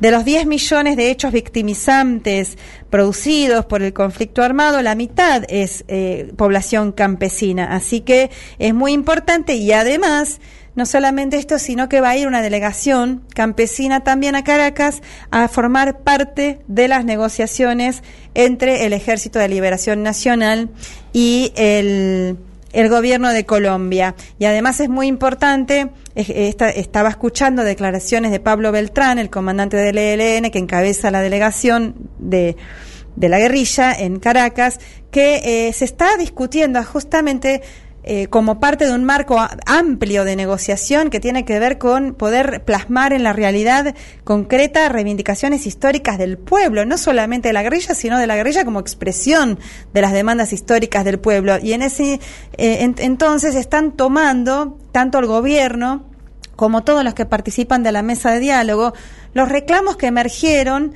de la enorme insurrección popular que protagonizó el pueblo colombiano en 2021. Así que eso es muy interesante. Sí, es impresionante lo que está pasando en esa parte de América del Sur, ¿no? A veces, como el cotidiano nos lleva, no, nos damos cuenta la dimensión de lo que es. Primero esto, que Colombia y Venezuela están eh, con una fluidez, con una amistad fluida que afortunadamente Bolívar debe estar contento, que ya nos sorprende, ¿no? Con todos estos años desde el, podemos decir, fines del siglo pasado, desde el, cuando, prácticamente cuando ganó el presidente Hugo Chávez la presidencia de Venezuela. Eso es un tema histórico. Y el otro, bueno, como vos decías, Paula, seis décadas. Recordemos que fue en 1948 cuando fue el famoso Bogotazo por el asesinato de Gaitán, que prácticamente Colombia no tuvo paz. Desde aquel momento estuvo en guerra civil seis décadas y ahora está emprendiendo con mucho esfuerzo, con muchas dificultades, por supuesto, por, por esto mismo, por contravenir esa, esa narrativa de odio y de violencia que hubo siempre en Colombia, em, esa fuerza que está haciendo el presidente em, Gustavo Petro. Y quería agregar un poquito una nota también que me parece encantadora, aunque viene del Financial Times, un diario del establishment, pero la vicepresidenta que, hizo, que está hoy en Colombia, Francia Márquez, de quien también hablamos mucho, feminista, ella una mujer que reivindica además sus orígenes esclavos, que hace una gran defensa del pueblo de sangre negra e indígena. Esta mujer, Francia Márquez, fue elegida como una de las mujeres más influyentes del mundo en el 2022. El Financial Times, ese diario del establishment, la ha elegido a esta abogada, a esta activista, y les, doy, les, leo un entrecomillado del Financial Times, por reconocer al pueblo silenciado durante cinco siglos. Parece mentira, ¿no? gracias. Pero... Por silenciarnos, silenciados por ustedes. Exactamente, pero bueno, esta reivindicación me parece que siempre es buena y según consta en, los cables de, agencias que han llegado con esta noticia. Una persona que tuvo mucha influencia en esta decisión también fue Marina Silva, aquella eh, ex candidata y hoy día parte del, de la coalición de Lula da Silva, esta mujer, esta brasileña, que se ha ocupado tanto también por el tema del medio ambiente. Bien, muy interesante. Diálogo Internacional. Hasta las 20 en AM530. Somos Radio.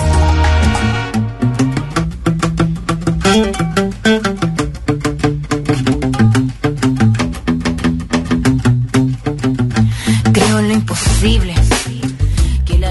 Bueno, también vamos a, a, comentar un poquito porque esta semana hubo una reunión entre el presidente Biden y el eh, presidente Macron de Francia, que venían algo enemistados por el tema de los submarinos, el AUKUS, ¿no? En Australia, pero Fede eh, nos va a comentar un poquito más al respecto. Sí, un comentario breve. Eh, hubo una reunión, una cumbre entre Estados Unidos, entre el presidente de Estados Unidos y el presidente de Francia. Recordemos una larga histórica alianza entre, entre ambos países. De hecho, la propia guerra de independencia norteamericana no hubiera sido posible sin el apoyo eh, definido de Francia, luego lo que fue el rol de articulación entre Estados Unidos y Francia en la post Segunda Guerra Mundial para construir el nuevo escenario europeo. Pero este encuentro, a pesar de la pompa que hubo, porque realmente hubo una, una cena con 300 personas, artistas de distintas eh, expresiones del, del, jet set norteamericano, este, bueno, toda la pompa propia de lo ceremonial no estuvo exenta de acuerdos y tensiones, que marcan un poquito los distintos planos de la agenda que compone la articulación entre Estados Unidos y Europa y en particular también las diferencias al interior de cada uno de los países de Europa. ¿Por qué digo esto? Porque las coincidencias tuvieron que ver con el plano de la política militar, con el plano del alineamiento de Francia como parte de eh, Europa dentro de la OTAN en relación al conflicto con Ucrania. Eh, si bien hubo una declaración también ahí de, Biden que estaría dispuesto a hablar con Putin si se dieran las condiciones para ver la posibilidad de eh, quitarle un poco de presión o, bajar un poco la escalada en, en, la dimensión militar del conflicto y en ese punto hubo acuerdo, fundamentalmente el planteo de Macron tenía que ver con la dimensión económica y las consecuencias que están teniendo sobre la economía europea y en particular sobre la economía francesa, algunas de las políticas que está llevando adelante Estados Unidos, no solamente lo más usual que estamos acostumbrados a, escuchar, que tiene que ver con las consecuencias directas de la guerra sobre los precios de, la energía y eso a su vez como eh, traccionando un proceso inflacionario, sino las consecuencias de una política económica que está llevando adelante Biden, que tiene que ver con este concepto de America First, primero América, que viene a reemplazar un poco el Make America Great Again, hacer de nuevo América grande que tenía Donald Trump,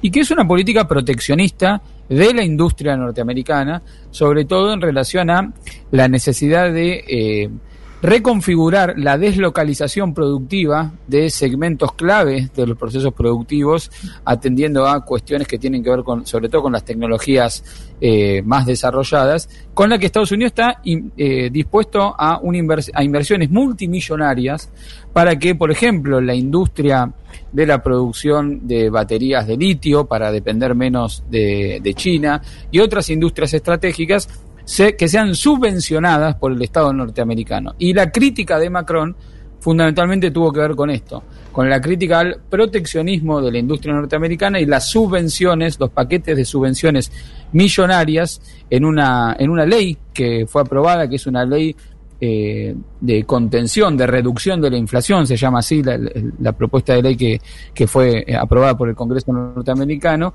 y que causa esta diferencia en términos de esta protesta airada de Francia frente al proteccionismo norteamericano ante el peligro de que en esta relocalización que pretende Estados Unidos, eh, Francia eh, siga perdiendo, como perdió, como bien vos decías, Paula, eh, su lugar en la, en la licitación por, para proveer de submarinos este, a Australia hace poco tiempo. Así que en ese punto se ven un poquito las contradicciones en relación con Francia, que fue a quejarse con Estados Unidos. Esto le sumamos hace, unos, hace unas semanas la mm, apertura de Alemania en relación con China, eh, la, voluntad de Alemania de desmarcarse un poquito de Estados Unidos y para el lado de China, tenemos ahí como, si bien en lo militar este, hay acuerdo por ahora, las consecuencias de la guerra en lo económico, pero más fundamentalmente esta política de relocalización industrial con millonarios subsidios que está haciendo Estados Unidos genera contradicciones mm. con sus socios militares.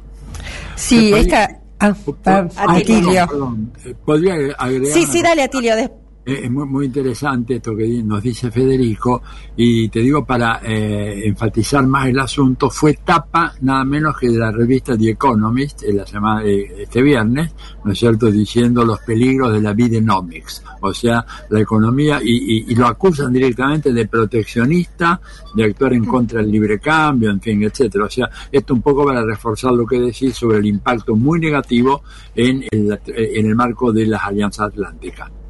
Sí, yo iba a enfatizarlo algo similar. Esta ley de reducción de inflación, como comentaba Fede, que da incentivos fiscales a empresas que usan determinados componentes, afectó mucho a Francia y mucho a Alemania. De hecho, la gran empresa BAS eh, ya decidió que puede eh, mudar una de sus empresas. Una la va a mudar a China, pero además la otra la va a mudar a Estados Unidos. Entonces, lo que se percibe en Europa es cómo eh, nosotros cortamos las relaciones con Rusia. Entonces, tenemos dificultades en nuestra industria a partir de justamente la escasez de petróleo, la escasez de gas. Y ahora que nuestras industrias están viviendo una situación complicada, Estados Unidos le da incentivo para que se vaya a su territorio. Este es más o menos el efecto que causó esta ley de reducción de inflación.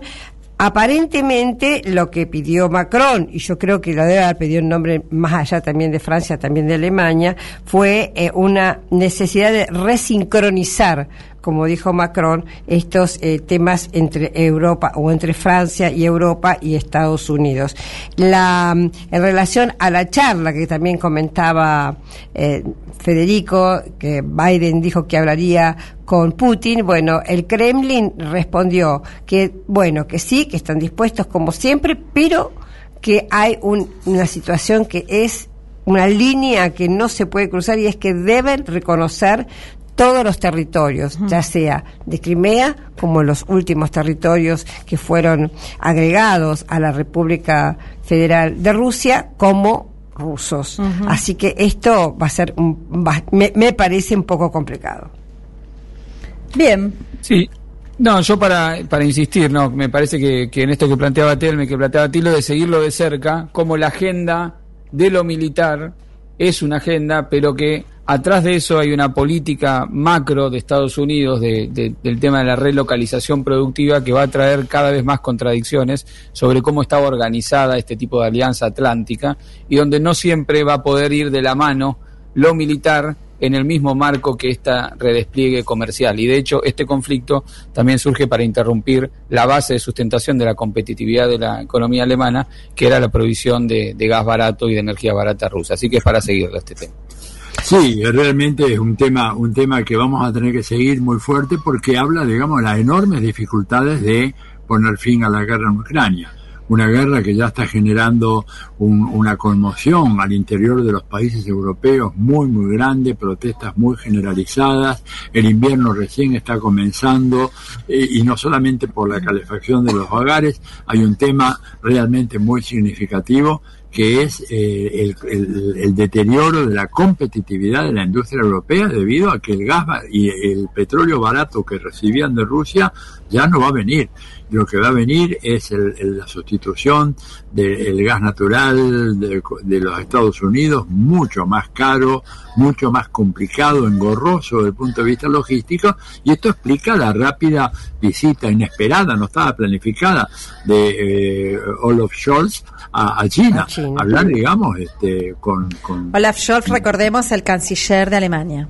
Claro, exactamente, nieto de un Gerald Canassi, by the way, dicho, digamos, porque estuve averiguando algunas de esas Mirá vos, no sabía yo eso. Sí, no, no, yo tampoco. Ah. O sea, hay cuatro altos funcionarios del gobierno alemán que son nietos de Gerald Canassi. Mm. Esto para que vean que cuando el compañero Putin habla de la desnazificación de Europa, no está delirando ni hablando de cosas raras, Mm. está hablando de un problema que en Ucrania adquiere características extremas, pero que está presente en, en muchos países. Mira, hace muchos años, no tenemos tiempo ahora, pero se hizo un estudio sobre la denazificación de Alemania, hecho por algunos académicos politólogos norteamericanos, y las conclusiones eran decepcionantes, diciendo apenas se dieron los primeros pasitos y ese proceso estuvo lejos de haber concluido. Bueno, en fin, esto nomás para... Para otro programa. No, una cosita más, quería agregar que estas contradicciones que estamos eh, señalando también al- alcanzan a la OTAN, a la Organización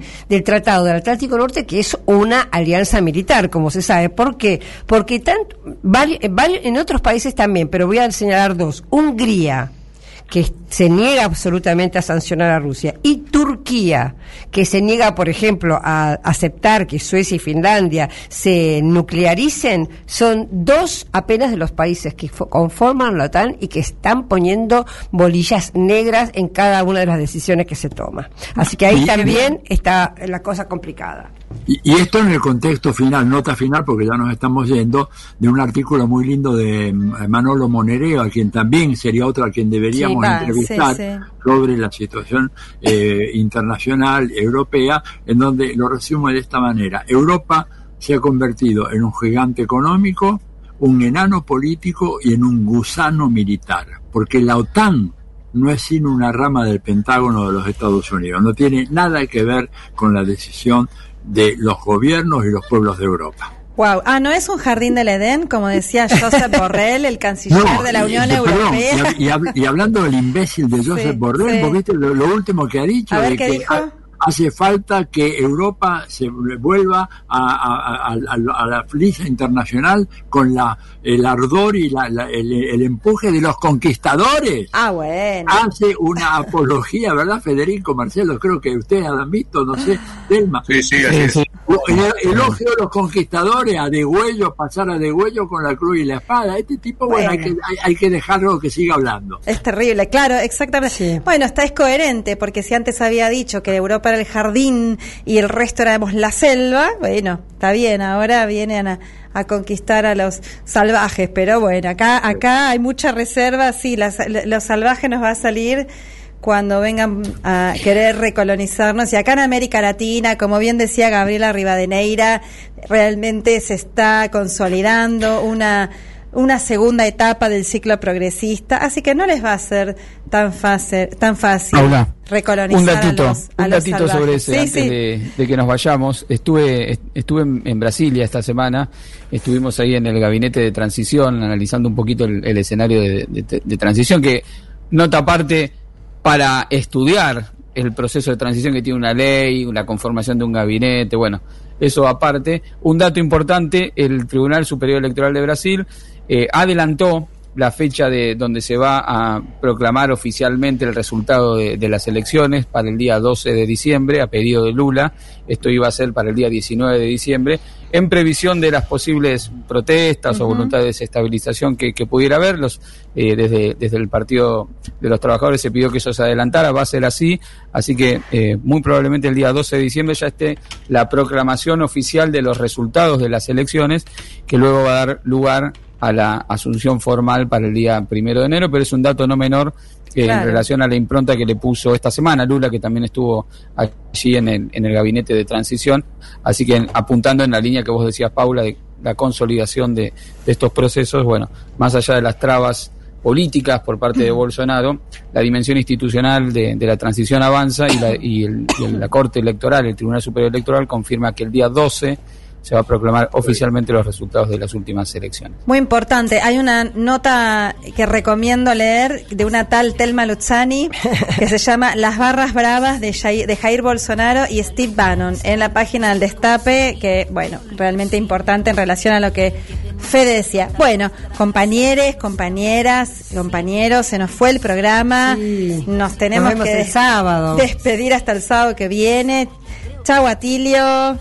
Chao, chau. gente. Un gran abrazo para todas y todos. Un gusto haber hecho un programa más. Así es. Chau, Marce. Chao, hasta el próximo sábado. Nos estamos viendo. Chau, Fede. Chao, chao, chao a todas y a todos y vamos a Argentina. ¿eh? Eso es. Chau, No hay partido el próximo sábado. ¿eh? Sí, no, pero el sábado ya vamos a saber qué pasó el viernes, así Claro. que vamos a venir contentos. Bueno, Telmi, también te despido. Juanpi, Gabriel, muchísimas gracias por estar acá. Un abrazo enorme para todas y todos. Arriba, arriba ese ánimo, arriba la Argentina. Con Eve hasta la victoria siempre. Radica la fuerza, con tu cariño yo caminaré, imaginando rutinas. AM530. Somos Radio.